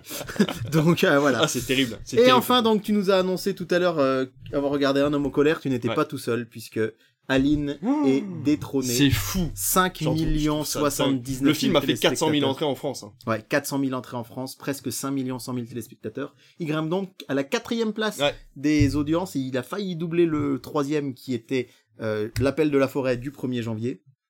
Donc un homme en colère à la première place, Professeur T à la deuxième place, c'était sur France La nouvelle 3, série du une coup. nouvelle série Ouais. avec 2 millions 7, Ouais, avec un doublage absolument atroce. Paraît-il. J'ai lu ça sur les réseaux aussi. Ensuite, on avait Zone interdite sur les professeurs justement à l'éducation Ouais. nationale 2 millions 3 et Night and Day n'est que quatrième sur France 2. On l'avait un peu annoncé, ça un peu bizarre. 1 million 8. 1 million 8, Ouais. c'est pas cher payé. Arte avec Amen est un Et 1 quelle million. idée en même temps. Ouais, ouais, ouais. c'est- mais Quelle c'est idée, Ce qu'on disait, il y a- y, y beaucoup de, de rediffusions sur France 2 en ce moment. Ce sera pas le cas dimanche. Peut-être qu'ils en ont marre. Je vais vous annoncer un inédit hein. sur France Ah 2. bien, super. Donc euh, c'est plutôt bien, mais voilà. Amen 1 145 000, ce qui est très bien. Euh, touchez Ah bah pas pour Arte, eux, 800 bien 000. sûr. All Inclusive qui, qui dépasse quand même encore les 500 000 Mais c'est fou, téléspectateurs. hein. Qui fasse 200 000 de plus que Détective Pikachu, moi ça me fend le cœur. Mais tout le monde a râlé en disant que c'était de la merde. en plus. Oui, c'est mais, pire. C'est- mais, ça mais, le pire. mais ça continue Les de gens sont fonctionner. C'est incroyable. Incroyable, Et en attendant, euh, Dubosc se plante avec son nouveau film, Nouveau Départ. euh. Donc c'est marrant parce que finalement, Ouais. les gens demandent du Dubosc d'il y a 10-15 ans et ils veulent pas aller voir le nouveau Dubosc, entre guillemets. Bah, c'est ça, il oui. est plus bankable, mais il était à l'époque, Ouais. donc les gens continuent à regarder. Oui, et c'est ça, et, enfin bon, c'est très curieux. Ouais. Euh, Il arrive d'ailleurs avec un nouveau film qui s'appelle Noyeux Jo- euh, non pas Noyeux Non, Joël. alors. Joël No- Noël joyeux. Noël, Noël, Noël joyeux. joyeux. Et hier, j'étais avec un ami à la séance de Killer of the Flower Moon et on a vu la bande-annonce Ouais, de Noël alors joyeux et il m'a dit, c'est pas vrai qu'ils ont osé appeler un film Noyeux Joël. Je dis, mais non, mais re- lis ce qu'il y a de marqué. Noël joyeux. Et c'est vrai que ça, Ça va être chiant. Je pense que je vais avoir des spectateurs Oui, qui vont oui, arriver en oui, caisse oui, qui vont se tromper. hein. Il y a de grandes chances. Mais ça a l'air plutôt touchant. Ah. Euh, j'avoue que ça m'a, une comédie qui m'a presque fait envie. Je me suis dit, ça Ah peut bah être tiens, un, ça peut être un- peut- peut-être un petit moment sympa. En tout cas, Un film de Noël. euh, Ouais, voilà, un film de Noël. Donc voilà, forcément. Mais euh, mais énorme, énorme, énorme audience hein, pour pour un homme en colère. Eh ben merci, on va tout de suite passer au programme qui va arriver du coup. Euh, je te laisse euh, du coup à ce programme, en commençant par euh, le samedi du coup qui Alors, va arriver le, Le, samedi 18 novembre, on va commencer par du foot avec France-Gibraltar. Il faut rappeler que quand la France affronte des toutes petites nations et Gibraltar, et malheureusement c'est pas leur faire offense, mais un, un micronation, un tout, tout petit territoire euh, anglo-saxon, euh, anglophone euh, dans le sud de l'Espagne, et il faut avouer que lorsque la France affronte des toutes petites équipes, en général, euh, les audiences sont pas très hautes. C'est pour ça que TF1 souvent demande à l'UEFA que le match soit organisé plutôt en fin d'après-midi. Et là, ce sera en prime time, donc à voir est-ce que il y aura plus de monde sur France Gibraltar que face à 100% logique? La réponse est sous vos yeux. Ça va être compliqué hein, parce que quand on voit les scores qu'il a fait la semaine Ouais, dernière. ouais, ouais. Mais c'est pour ça que le match va être hyper intéressant. Et d'autant que sur France 3, on a encore une rediff de Meurtre A, puisque ce sera Meurtre à Albi. Et donc, exceptionnellement, comme la Starac est le vendredi, eh bien, le euh, samedi soir, en deuxième partie de soirée, on aura vendredi tout est permis. Donc c'est vrai que c'est assez amusant de se dire que comme on aura la suite de la Starac le vendredi soir, un vendredi tout est permis le samedi, c'est quand même pas commun. Bah oui, surtout que ça finit super tard en fait puisque le retour au château. se Oui, voilà, ouais. Donc, euh, donc là, euh, on va avoir vendredi tout est permis assez tôt. Je vous conseille sur Arte un documentaire vraiment chouette qui s'appelle Eiffel, la guerre des tours, et qui raconte la vraie histoire de la construction de la tour Eiffel. C'est le film Eiffel, euh, je l'avais beaucoup apprécié, mais là, c'était romancé, c'était du cinéma, c'était une fiction. Là, c'est un vrai documentaire historique. À noter euh, sur TMC, Jean-Baptiste Guégan, l'incroyable destin de l'homme à la voix de Johnny. euh, qui, risque de fonctionner, hein, il est assez populaire Jean-Baptiste Guégan. Euh, et puis sur France 4, le film ce sera l'énergie positive des dieux, qui va suivre quatre, quatre pensionnaires d'un institut médico-éducatif qui accueille des autistes euh, qui ont décidé de créer un groupe de musique. Donc ça devrait être assez chouette. Et ça c'est donc samedi soir sur France 4. hein, on rappelle la nouvelle case cinéma euh, de la chaîne Culture Box. Et à noter sur Ciné Plus Premier, Mort sur le Nil de Kenneth Branagh. Euh, et le flic de San Francisco numéro 1 sur RTL 9. Dimanche soir, duel d'inédits sur TF1 et France 2. Alors, tu as peut-être vu ce qu'il allait avoir dimanche sur Et, TF1. eh ben non, parce que tu sais qu'ils ont pas passé la pub. Ils ont passé, euh, qu'est-ce qu'ils ont passé comme pub? Et je me suis dit, putain, ils présentent même pas le film de dimanche le, prochain. le film de Noël avec Michael Youn. Oui, euh, c'est ça. ouais. Ils ont passé le film du lundi, du coup, de ce, de, bah, ce soir à l'heure où Ouais, on enregistre. Du coup, euh, super papa. Ouais. Et alors là, le, je te l'annonce, ça va pas être un chef-d'œuvre encore, hein, si tu n'as pas aimé Un homme en colère. C'est un film que, qui a fait un petit peu, allez, un film de super-héros, pas trop aimé, inédit. Shazam, Non, bah, Oh. Shaz- Shazam, il est quand même plutôt apprécié, le... DC, Non, Marvel, ouais, Shang-Chi? non. Oh Ah non, non, non, non, non, beaucoup moins, il a, il a été beaucoup plus clash- clashé que Shang-Chi. C'est vraiment un film euh, poussif. Moi, personnellement, je, j'ai pas trop aimé, mais ça va, mais je sais que beaucoup de gens ont détesté. Oh, Black- Black- non. Non, on est chez Marvel. Ah oui, on est chez Marvel. Euh, Black, Black Panther 2, non, c'est trop tôt. Non, c'est trop tôt. C'est Venom There Be Oh Carnage. mon dieu. Ah Venom oui. 2. Ah, mais ce qui est bien, c'est que la soirée va finir tôt. Il fait Là, qu'il eh ben justement, il- ça va finir tôt et ça va permettre à TF1 euh, de remettre du cinéma en deuxième partie de soirée. Alors ça va commencer Avec coup Venom un peu plus tôt. Non, avec Split. Ah Donc euh, ils ont ils ont Ils ont récupéré racheté les droits ouais, M6. Ils, ils ont racheté les droits, ouais. Oh bah dis donc, ils ont racheté fou, les ça. droits et c'est avec Split euh, de- avec euh, James McAvoy. C'est assez chouette et en face. Je suis alors- pas bon à ce jeu-là. Ça fait deux fois que t'essaies de me faire deviner un film Et et j'y arrive pas. en face sur France 2, un film français, un polar qui a été très populaire en salle. Il est sorti donc euh, assez récemment, en 2021. Euh, on a vu ensemble euh, le dernier film du réalisateur il y a quelques semaines qu'on n'a pas trop apprécié ni toi ni moi. Alors attends, il y a le torrent qui était sorti en polar il y a Ah pas longtemps. ouais, non là c'est plus un polar, euh, allez aéronautique. Aéronautique. Attends, attends, attends, je vais y arriver, je vais y arriver, je vais y arriver. Un polar aéronautique. André Dussolier Avec André Dussolier, oui. avec Pierre Ninet. Ah, boîte noire. Boîte Noire, voilà, euh, sur France 2, donc inédit. Ah. Venom, Let There Be Carnage face à Boîte Noire. Qui va gagner Eh ben, C'est c'est une pas très bonne question. Ouais, ouais, ouais, très bonne question. Parce qu'autant Boîte Noire est, est pour moi mille fois mieux Ah que Venom, il n'y a pas photo. Complètement. Mais est-ce que c'est très grand public? Je sais pas. Le, Ah, mais le chant du loup, télé. ouais, le chant du loup avait bien marché, c'est un peu dans le même, Ouais, la ouais, même ouais, ambiance. ouais, ouais, ouais. Donc un sacré duel, hein. Euh, À nous de faire jouer les réseaux pour essayer de faire basculer la. En tout cas, sur Venom 2, Let There Be Carnage, euh, j'aime beaucoup la critique de Télé 2 semaines qui dit un second opus bancal. C'est vrai que c'était quand même un peu, euh, c'était un peu expédié comme film, on va dire. Sur Arte, la sanction euh, de Clint Eastwood euh, en 1975. Alors, euh, je vais avoir une pensée pour ma maman qui est fan de ce film et qui sera devant Arte dimanche soir, c'est sûr, avec le vieux fusil, avec Romy Schneider Forcément. Euh, Que je n'ai jamais vu et que ma mère me conseille depuis de- des années parce que ça a été filmé à côté et, de chez elle. et Philippe Noiret. Et c'est vrai que je, je ne l'ai jamais vu non plus. Donc, si je suis devant ma télé dimanche, c'est pas C'est sûr, impossible. c'est 8. C'est sûr, c'est 8 Ok. tout à fait. W9, la cité de la peur. Et ben ça, ça Ah, devrait, bah tiens, on devrait avoir une audience assez sympa, je pense. petit 8, Parce 900 que, 000. euh, ouais, ouais, ça, pour moi, il pourrait même être pas très Ah loin des millions peut-être parce que c'est très très très quand même populaire. gros concurrents sur les chaînes principales. C'est vrai. Le code a changé sur TFX. Euh, un film qui parle de toi sur Gulli puisque c'est le bel inconnu de Noël, Oh là, tant de compliments. n'est-ce pas? Et Je ne te paye pas, je te sur signale. hein. Énergie 12, toujours, toujours un téléfilm inédit le dimanche soir hein, sur Énergie 12. Et là, c'est Noël brumeux, Noël heureux. Euh... ben oui, j'y peux rien, c'est pas moi que je vous ai le titre. Oh, Et après, c'est Noël chez mon ex. Euh, voilà. Et, et n'empêche que. Energy 12 a quand même acheté des inédits de téléfilms de Noël pour les Ouais. mettre en prime. Ouais. Et sur Sister, alors c'est dommage parce que c'est un film qui est un peu daté, mais c'est une de mes comédies romantiques que j'adorais, qui s'appelle Vous avez un message. Oh. Avec Tom Hanks et Plus personne euh, ne s'envoie de Meg mail. Ryan. mais, Mais, euh, en fait, voilà, c'est un film qui, qui était incroyable à l'époque parce que ça racontait une histoire d'amour qui arrivait par mail sur Internet, Sur alors Internet. qu'aujourd'hui avec Tinder et tout, c'est tous les jours. Mais bizarrement, je ne comprends pas pourquoi les chaînes TF1 Série Film et Sister, tant mieux, nous proposent du cinéma ce dimanche soir, l'après-midi. Bah. Et pas n'importe quoi, puisque euh, TF1 Série Film propose à 18h25 Forrest Gump. Oh, Donc c'est quand même... euh, bah ouais. ça- Ça me rappelle les vieilles années, le dimanche après-midi, Ouais. parfois on avait des Ouais. films comme ça. Et là, c'est fou quoi. Su- et sur Sister, eh bien, Tom Hanks va faire concurrence à Tom Hanks, puisque ce sera Seul au monde de Robert Zemeckis.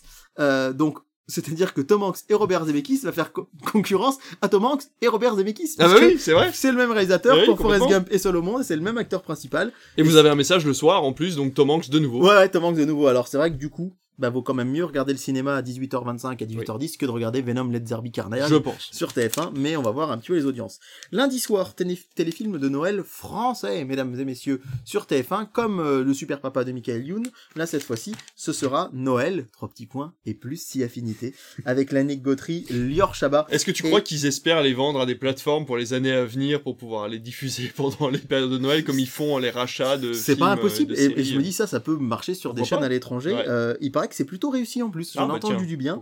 Euh, bah en fait voilà, euh, il y a Lynn qui a 13 ans, elle a perdu sa maman euh, et elle va inscrire son papa sur un site de rencontre euh, sans lui dire. Oh, et mignon. voilà donc euh, C'est mignon. Sambre sur France 2. Hmm, ça peut être très très fort en audience, Bah, je si pense. la première euh, semaine, euh, Ouais, donc, marche c'est le- fort. on n'a pas encore les audiences, mais si la première semaine marche, marche fort, la deuxième le sera aussi. Rappelons que le 27 novembre, ce sera le fameux euh, téléfilm de Noël, quand vous avez dit en prime Noël, mon frère, un couffin, mon chien et un diabolomante. Non, je sais plus, j'ai plus le nom du film, mais bon, bref. Ce sera la première fois que TF1, enfin la deuxième fois seulement que TF1 Ouais. mettra un téléfilm de Noël en prime time. Donc, Sambre, on va voir, mais ça peut, du coup, Alors, ça- américain, attention, Oui, étranger, américain, parce que là, étranger, ça, oui, fera, ça fera le troisième de l'année. ça va, coup. ça va être le troisième français, mais Ouais. un étranger. En fait, c'est la seulement la deuxième fois. Ouais, il avait fait l'année dernière, on l'avait dit la On semaine dernière, avec un ouais. gros casting. Mais là, c'est avec un plus petit casting Ouais. en prime time. C'est le film qu'ils auraient dû mettre l'après D'ailleurs, ils n'ont pas encore prévu de diffuser ce fameux film avec euh, Dr. Queen. Eh ben, j'en ai pas de nouvelles encore. bah voilà, on, ça. on va guetter. Sur France 3, Da Vinci Code, donc du cinéma, Mm. et à noter sur Canal, Pamela Rose, la série, Et qui oui, débarque, et c'est la couverture d'ailleurs euh, de mon magazine télé télé Quel casting, quel casting à l'intérieur. Des youtubeurs, des acteurs, des comiques, il y a de tout, hein, il y a de tout. Moi, j'avais adoré, mais qui a tué Pamela Oh, Rose j'adore. Sur Arte, Croix de Fer, et sur le fameux duel des TMC, blockbusters euh, W9. W9 et TMC, Indiana Jones et la dernière croisade face à Avengers, l'ère d'Ultron. Waouh. C'est-à-dire que vraiment, TMC a pris la partie de non pas diffuser tous les Avengers, tous les films dans le même sens, mais de passer Avengers 1 et 2. C'est moins décousu, souvenez-vous que l'année dernière, avec les Iron Man qui étaient partis dans toutes les chaînes, on n'a toujours pas compris pourquoi ils avaient fait ça d'ailleurs. On n'a toujours pas les audiences, hein, mais ce soir, Ouais. à l'heure où on enregistre, donc là vous nous écoutez le vendredi, nous on enregistre le lundi, il y a Avengers 1 et Ouais. Indiana Jones 2 Deux, qui ouais, sont diffusés, ouais. donc on a hâte de vous donner Ouais, les ouais, audiences. quoi. carrément, vivement la semaine prochaine. Ouais, carrément. Et à noter, un film inédit en clair sur TF1 Série Film qui s'appelle Une affaire de détail de John Lee Hancock avec Denzel Washington. Oh Je là pense que pour le coup, on est bien loin des 400 000 entrées Ah bah même oui. de, euh, du film d'hier soir. Euh, c'est avec Jared Leto. Rami Malek. euh, Waouh. et ça s'appelle ouais. Une affaire de détail. Et ce sera en inédit sur TF1 Ça me dit rien Série tout. Film lundi 20 novembre. Allez, on va faire un tour du côté du mardi avec Grèce. Et non, me regarde pas comme ça, c'est pas un film sur mon régime. Grèce France en prime time sur TF1. T'as pas joué un... Euh, un- T'as pas joué dans Mince alors? Non, j'ai pas joué dans. J'aurais, ça aurait pas fait de mal. Euh, le, la vie, le Vison Voyageur sur France 2, une pièce de théâtre. C'est de plus en plus fréquent. hein. Bah il y en avait, oui, il y en avait c'est vrai. dans les années 80, ça avait disparu, là ça revient. Vous pouvez regarder d'ailleurs sur, euh, je suis allé jeter un coup d'œil sur euh, Plutôt TV, sur la Ouais. chaîne de Lina, Ouais. et euh, c'est vrai qu'en plein, euh, parce qu'on avait dit que du coup ils diffusaient Oui, oui. les émissions, Ils, ils allaient essayer, même- mais qu'ils voilà. savaient pas s'ils pourraient le faire c'est ça, et du coup je me suis calé vers midi je crois, quelque chose comme ça, et c'était effectivement une pièce de théâtre filmée, D'accord. une vieille pièce de Ah théâtre, voilà, un peu drôle, bon voilà, c'était pour l'anecdote. Moi, le mardi 21, je pense que je serai sur Canal pour le film à réessai Empire of Light que j'ai manqué en salle. J'ai Je adoré ce je film. ne l'ai pas très, vu Très de Sam film. Mendes. Eh ben, de Sam Si vous Mendes. avez Cana- Canal, euh, mettez un rappel tout de suite parce que c'est un très beau film. Et ce sera suivi d'un autre inédit, Sage Homme. Euh, Euh, non, si, oui, il a oui, été pardon, diffusé. qui a non, il la semaine inédit, dernière, mais ouais, ouais. qui est euh, oui pas qui n'est pas inédit mais sage homme pourquoi je vous en parle? Parce que sur France 5 il y a un très chouette documentaire qui s'appelle les 1000 premiers jours et qui suit l'histoire de six bébés depuis le jour Oh de leur non, naissance jusqu'à leur mignon. millième jour, millième jour de vie les 1000 premiers jours de vie donc du, quatre- ans, du- quoi. ça commence au quatrième mois de grossesse même Ah oui, ça d'accord. commence avant la naissance et jusqu'aux deux ans Ok. en fait Ah, voilà et c'est sur France 5 Ok, pourquoi pas. et il paraît que c'est très très Ah, beau les docus français qui sont donc, toujours top. ouais, ouais, ouais, ça peut être sympa. Incroyable talent bien sur, sur M6. Sur C8, un film Million Dollar Baby. Classique. Mon inconnu sur Energy 12, donc euh, qui a été racheté. Beaucoup apprécié, toi et moi. Ouais, tu ouais, tu l'avais apprécié ouais, en salle, moi je l'avais eu euh, qui, a plus été- tard. qui appartenait donc à France 2. Donc qui a dû être racheté euh, par euh, qui appartenait, pardon d'abord à France 2, à Mm. France Télé, puis c'était M6 qui l'avait acheté pour une diffusion cet été et là Energy 12 l'a racheté comme un chef sur TFX. Alors ça, pour le coup, TF1 il garde les droits de ce film qui passe sur TFX. C'est pas avec euh, Jean Reno, ça Michael Youn et Jean Reno. Ils ça. le passent deux trois fois par an à chaque Ah ouais. fois, ça tabasse. Ah bah, ça ça cartonne. Ça Et-. Et, en, en salle, ça n'avait rien fait. Le film a quand même 11 ans maintenant.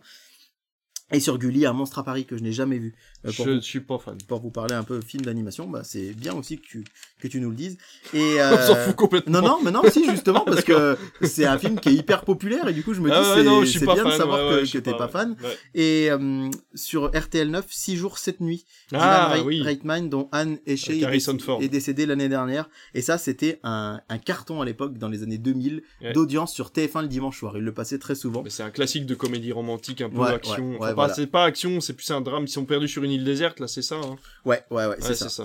Euh, New Amsterdam, le mercredi sur euh, TF1, mais moi, je vous conseille d'aller faire un tour sur France 2. Je suis né à On a 17 l'impression ans. de regarder un mourant quand on dit. euh, Ouais, ouais, euh, c'est un, peu ça.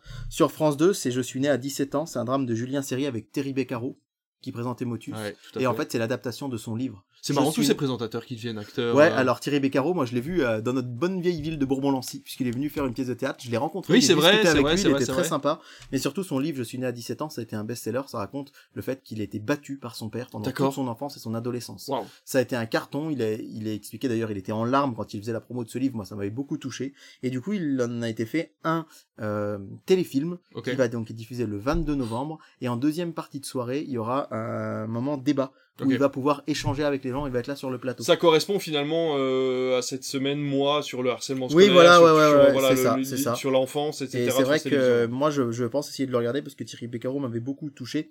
Secret d'histoire sur France 3 sur. Louis Napoléon Ah. Bonaparte, plus connu sous le nom de Napoléon 3. Voilà. Vous Je allez je pouvoir du je coup. t'ai fait un signe, hein, du Ouais. coup, mais J'ai j'ai pas, j'ai pas réagi à temps parce que voilà, mais euh, parce que je pensais justement au fait que c'est le même Napoléon que le Napoléon du film de Ridley Scott ou pas du coup?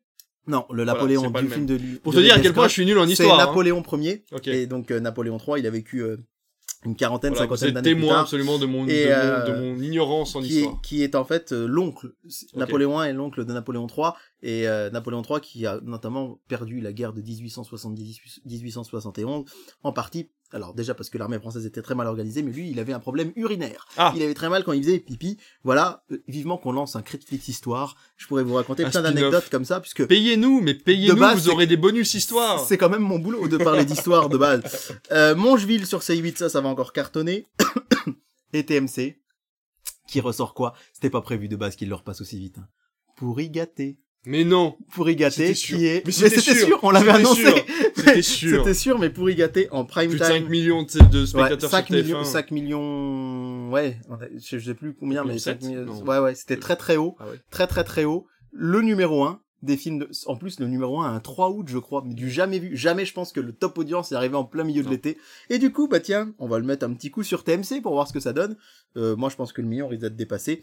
Et sur Sister, vous aurez, surtout que le mercredi, il y a, il y a très peu de cinéma à la télé, et il y a New Amsterdam sur TF1. Mm. Donc, limite, ils Ah, disent, ouais, c'est c'est fort possible. Ouais, je sais pas c'est si ça possible, ira ouais. aussi haut, mais bon. T'imagines TMC qui dépasserait TF1. Ouais, c'est Oh, jamais le arrivé ça encore. Le C'est scandale. jamais arrivé. Sauf, je crois, quand il y avait des épreuves sportives sur TMC et autre chose, mais ce serait, ce serait fou. Et Robocop euh, de euh, Joel Kinnaman, c'est le Pas remake. hein. Queen Amman, hein, c'est Ouais, pas le- la version pas- bretonne. C'est pas, c'est pas Robocop beurré. Par contre, euh, beurré avec du beurre, je hein. Euh, et sur euh, RTL 9, on disait qu'ils avaient quand même euh, un, un virage un peu plus quali sur certains Ouais. films. Ils ont passé Fury ce Ah, soir-là, très bien. que j'ai en Blu-ray, que je n'ai toujours pas regardé. Oh Je suis bien désolé. Alors, le l'inédit de Noël du jeudi 23 novembre, je voulais vous en parler sur TF1 parce que ça s'appelle Hashtag Joyeux Noël. Oh mon dieu. je, je- Jen participe à un concours lancé par deux influenceurs pour être la star de Noël. Ouh Master Crime en prime time. Oui, je rebondis pas sur Hashtag Joyeux Noël parce que voilà. Master Crime, bien sûr, ce sera la fin de la saison 1. euh, Déjà Dans deux semaines. ah oui, dans a- deux semaines. Il y a bah que oui, six oui, épisodes, voilà. bah oui, oui. Puis Camille et Images, bien sûr. Avis de tempête. Encore un, un téléfilm euh, sur France 3. Euh, vous aurez droit, euh, alors euh, sur la TNT, comme souvent, à pas mal de cinéma. Taxi 3 sur TMC, Star Wars 6 euh, sur TFX. Alors toujours le Undo Stress, New Eh Generation. oui, ils ont toujours pas fini avec ça. C'est ça euh, qui était quand même le film Salto. Encore jusqu'à 1h du matin, là Oui, 1h30. Ah bah voilà. Bah oui, comme ça, on est tranquille. Euh, mais c'est vrai que j'ai oublié de vous le dire tout à l'heure, mais que TF1 Plus en fait renaît des cendres de Salto. Bah bien finalement. sûr, bien Et c'est aussi pour ça, je pense que Salto a disparu parce que Complètement. TF1 est dans un coin de sa tête. D'ailleurs, Rodolphe Belmer parle de ses relations avec France 2 en disant que c'est plutôt apaisé, mais qu'il rappelle que l'Arcom n'a pas encore donné assez les les, les missions. Enfin bon, il continue Ah de dire que France Télé fait trop d'audience. Ouais. Voilà, sur euh, TF1 Série Film, Last Christmas, j'espère que t'as regardé mon Blu-ray. Ah, tu peux me dire que Fury, je l'ai pas vu, hein. Last Christmas, bah, tu vois, tu pourras te mettre devant de Paul Feig, c'est vraiment mon film de Noël préféré. Je l'adore, je l'adore, je l'adore, je l'adore. Et sur Sister, le plus beau métier du monde, que j'adorais petit, et en fait, j'ai envie de le revoir parce que ça parle, de- ça parle, ça parle du métier de prof, Ouais. justement, un peu en banlieue. Je pense que ça a pu avoir vu, ça a pu vieillir. Mais j'ai vraiment envie de le revoir. Et puis, la comédie romantique euh, qui avait beaucoup marché à l'époque, euh, lors de sa première diffusion télé, c'est Le Témoin amoureux sur W, sur Chérie 25, pardon, avec Patrick Dempsey et Michel Monaghan. Je sais pas si ça te parle. Si, c'est un peu l'inverse de ce que tu nous as fait la semaine dernière. C'est-à-dire Ouais. que c'est au lieu que ce soit la Ouais, meilleure ouais, amie qui se rend compte c'est qu'elle est amoureuse, c'est le meilleur ami qui se rend compte qu'il est amoureux. Et je, je me souviens plus quelle chaîne l'avait diffusé sur la première fois sur la TNT en 2010, un truc comme ça, et ça avait été une surprise, ça avait marché. Et on termine notre semaine avec le vendredi, le grand concours sur TF1, le grand concours euh, des personnalités.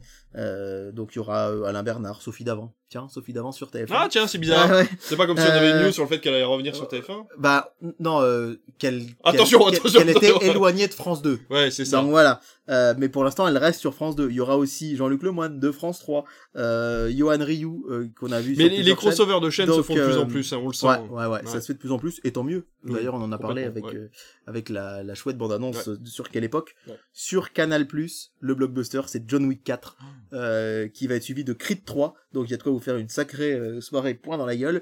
Euh, je n'ai toujours pas vu un seul John Wick, et euh, je salue Alice d'ailleurs de, de Bobincast, euh, qui j'ai dit je n'ai jamais vu John Wick, elle m'a dit oh bah je t'en veux pas. J'ai eu peur parce que connaissant Alice et son amour de Keanu Reeves, j'avais peur qu'elle me bloque sur les réseaux. Euh, sur France 5, JFK d'Oliver Stone. Euh, j'ai lu le film, le, le livre qui est peut-être un de mes romans préférés de tous les temps, 22 11 63 de Stephen King, qui parle de l'assassinat de, de Kennedy. Et donc dans la foulée, j'avais regardé ce thriller. C'est avec DiCaprio? Ah, pas du tout. C'est pas celui-là? Pas du tout, c'est en 91, donc DiCaprio avait 3 ans. Non, c'est, non, c'est avec Gary Oldman, Kevin Costner. Ah, Kevin JFK. Costner, oui, pardon, Et oui, c'est ça. Il dure 3h05, mais c'est vachement, vachement, vachement bien. Donc je vous le conseille vraiment.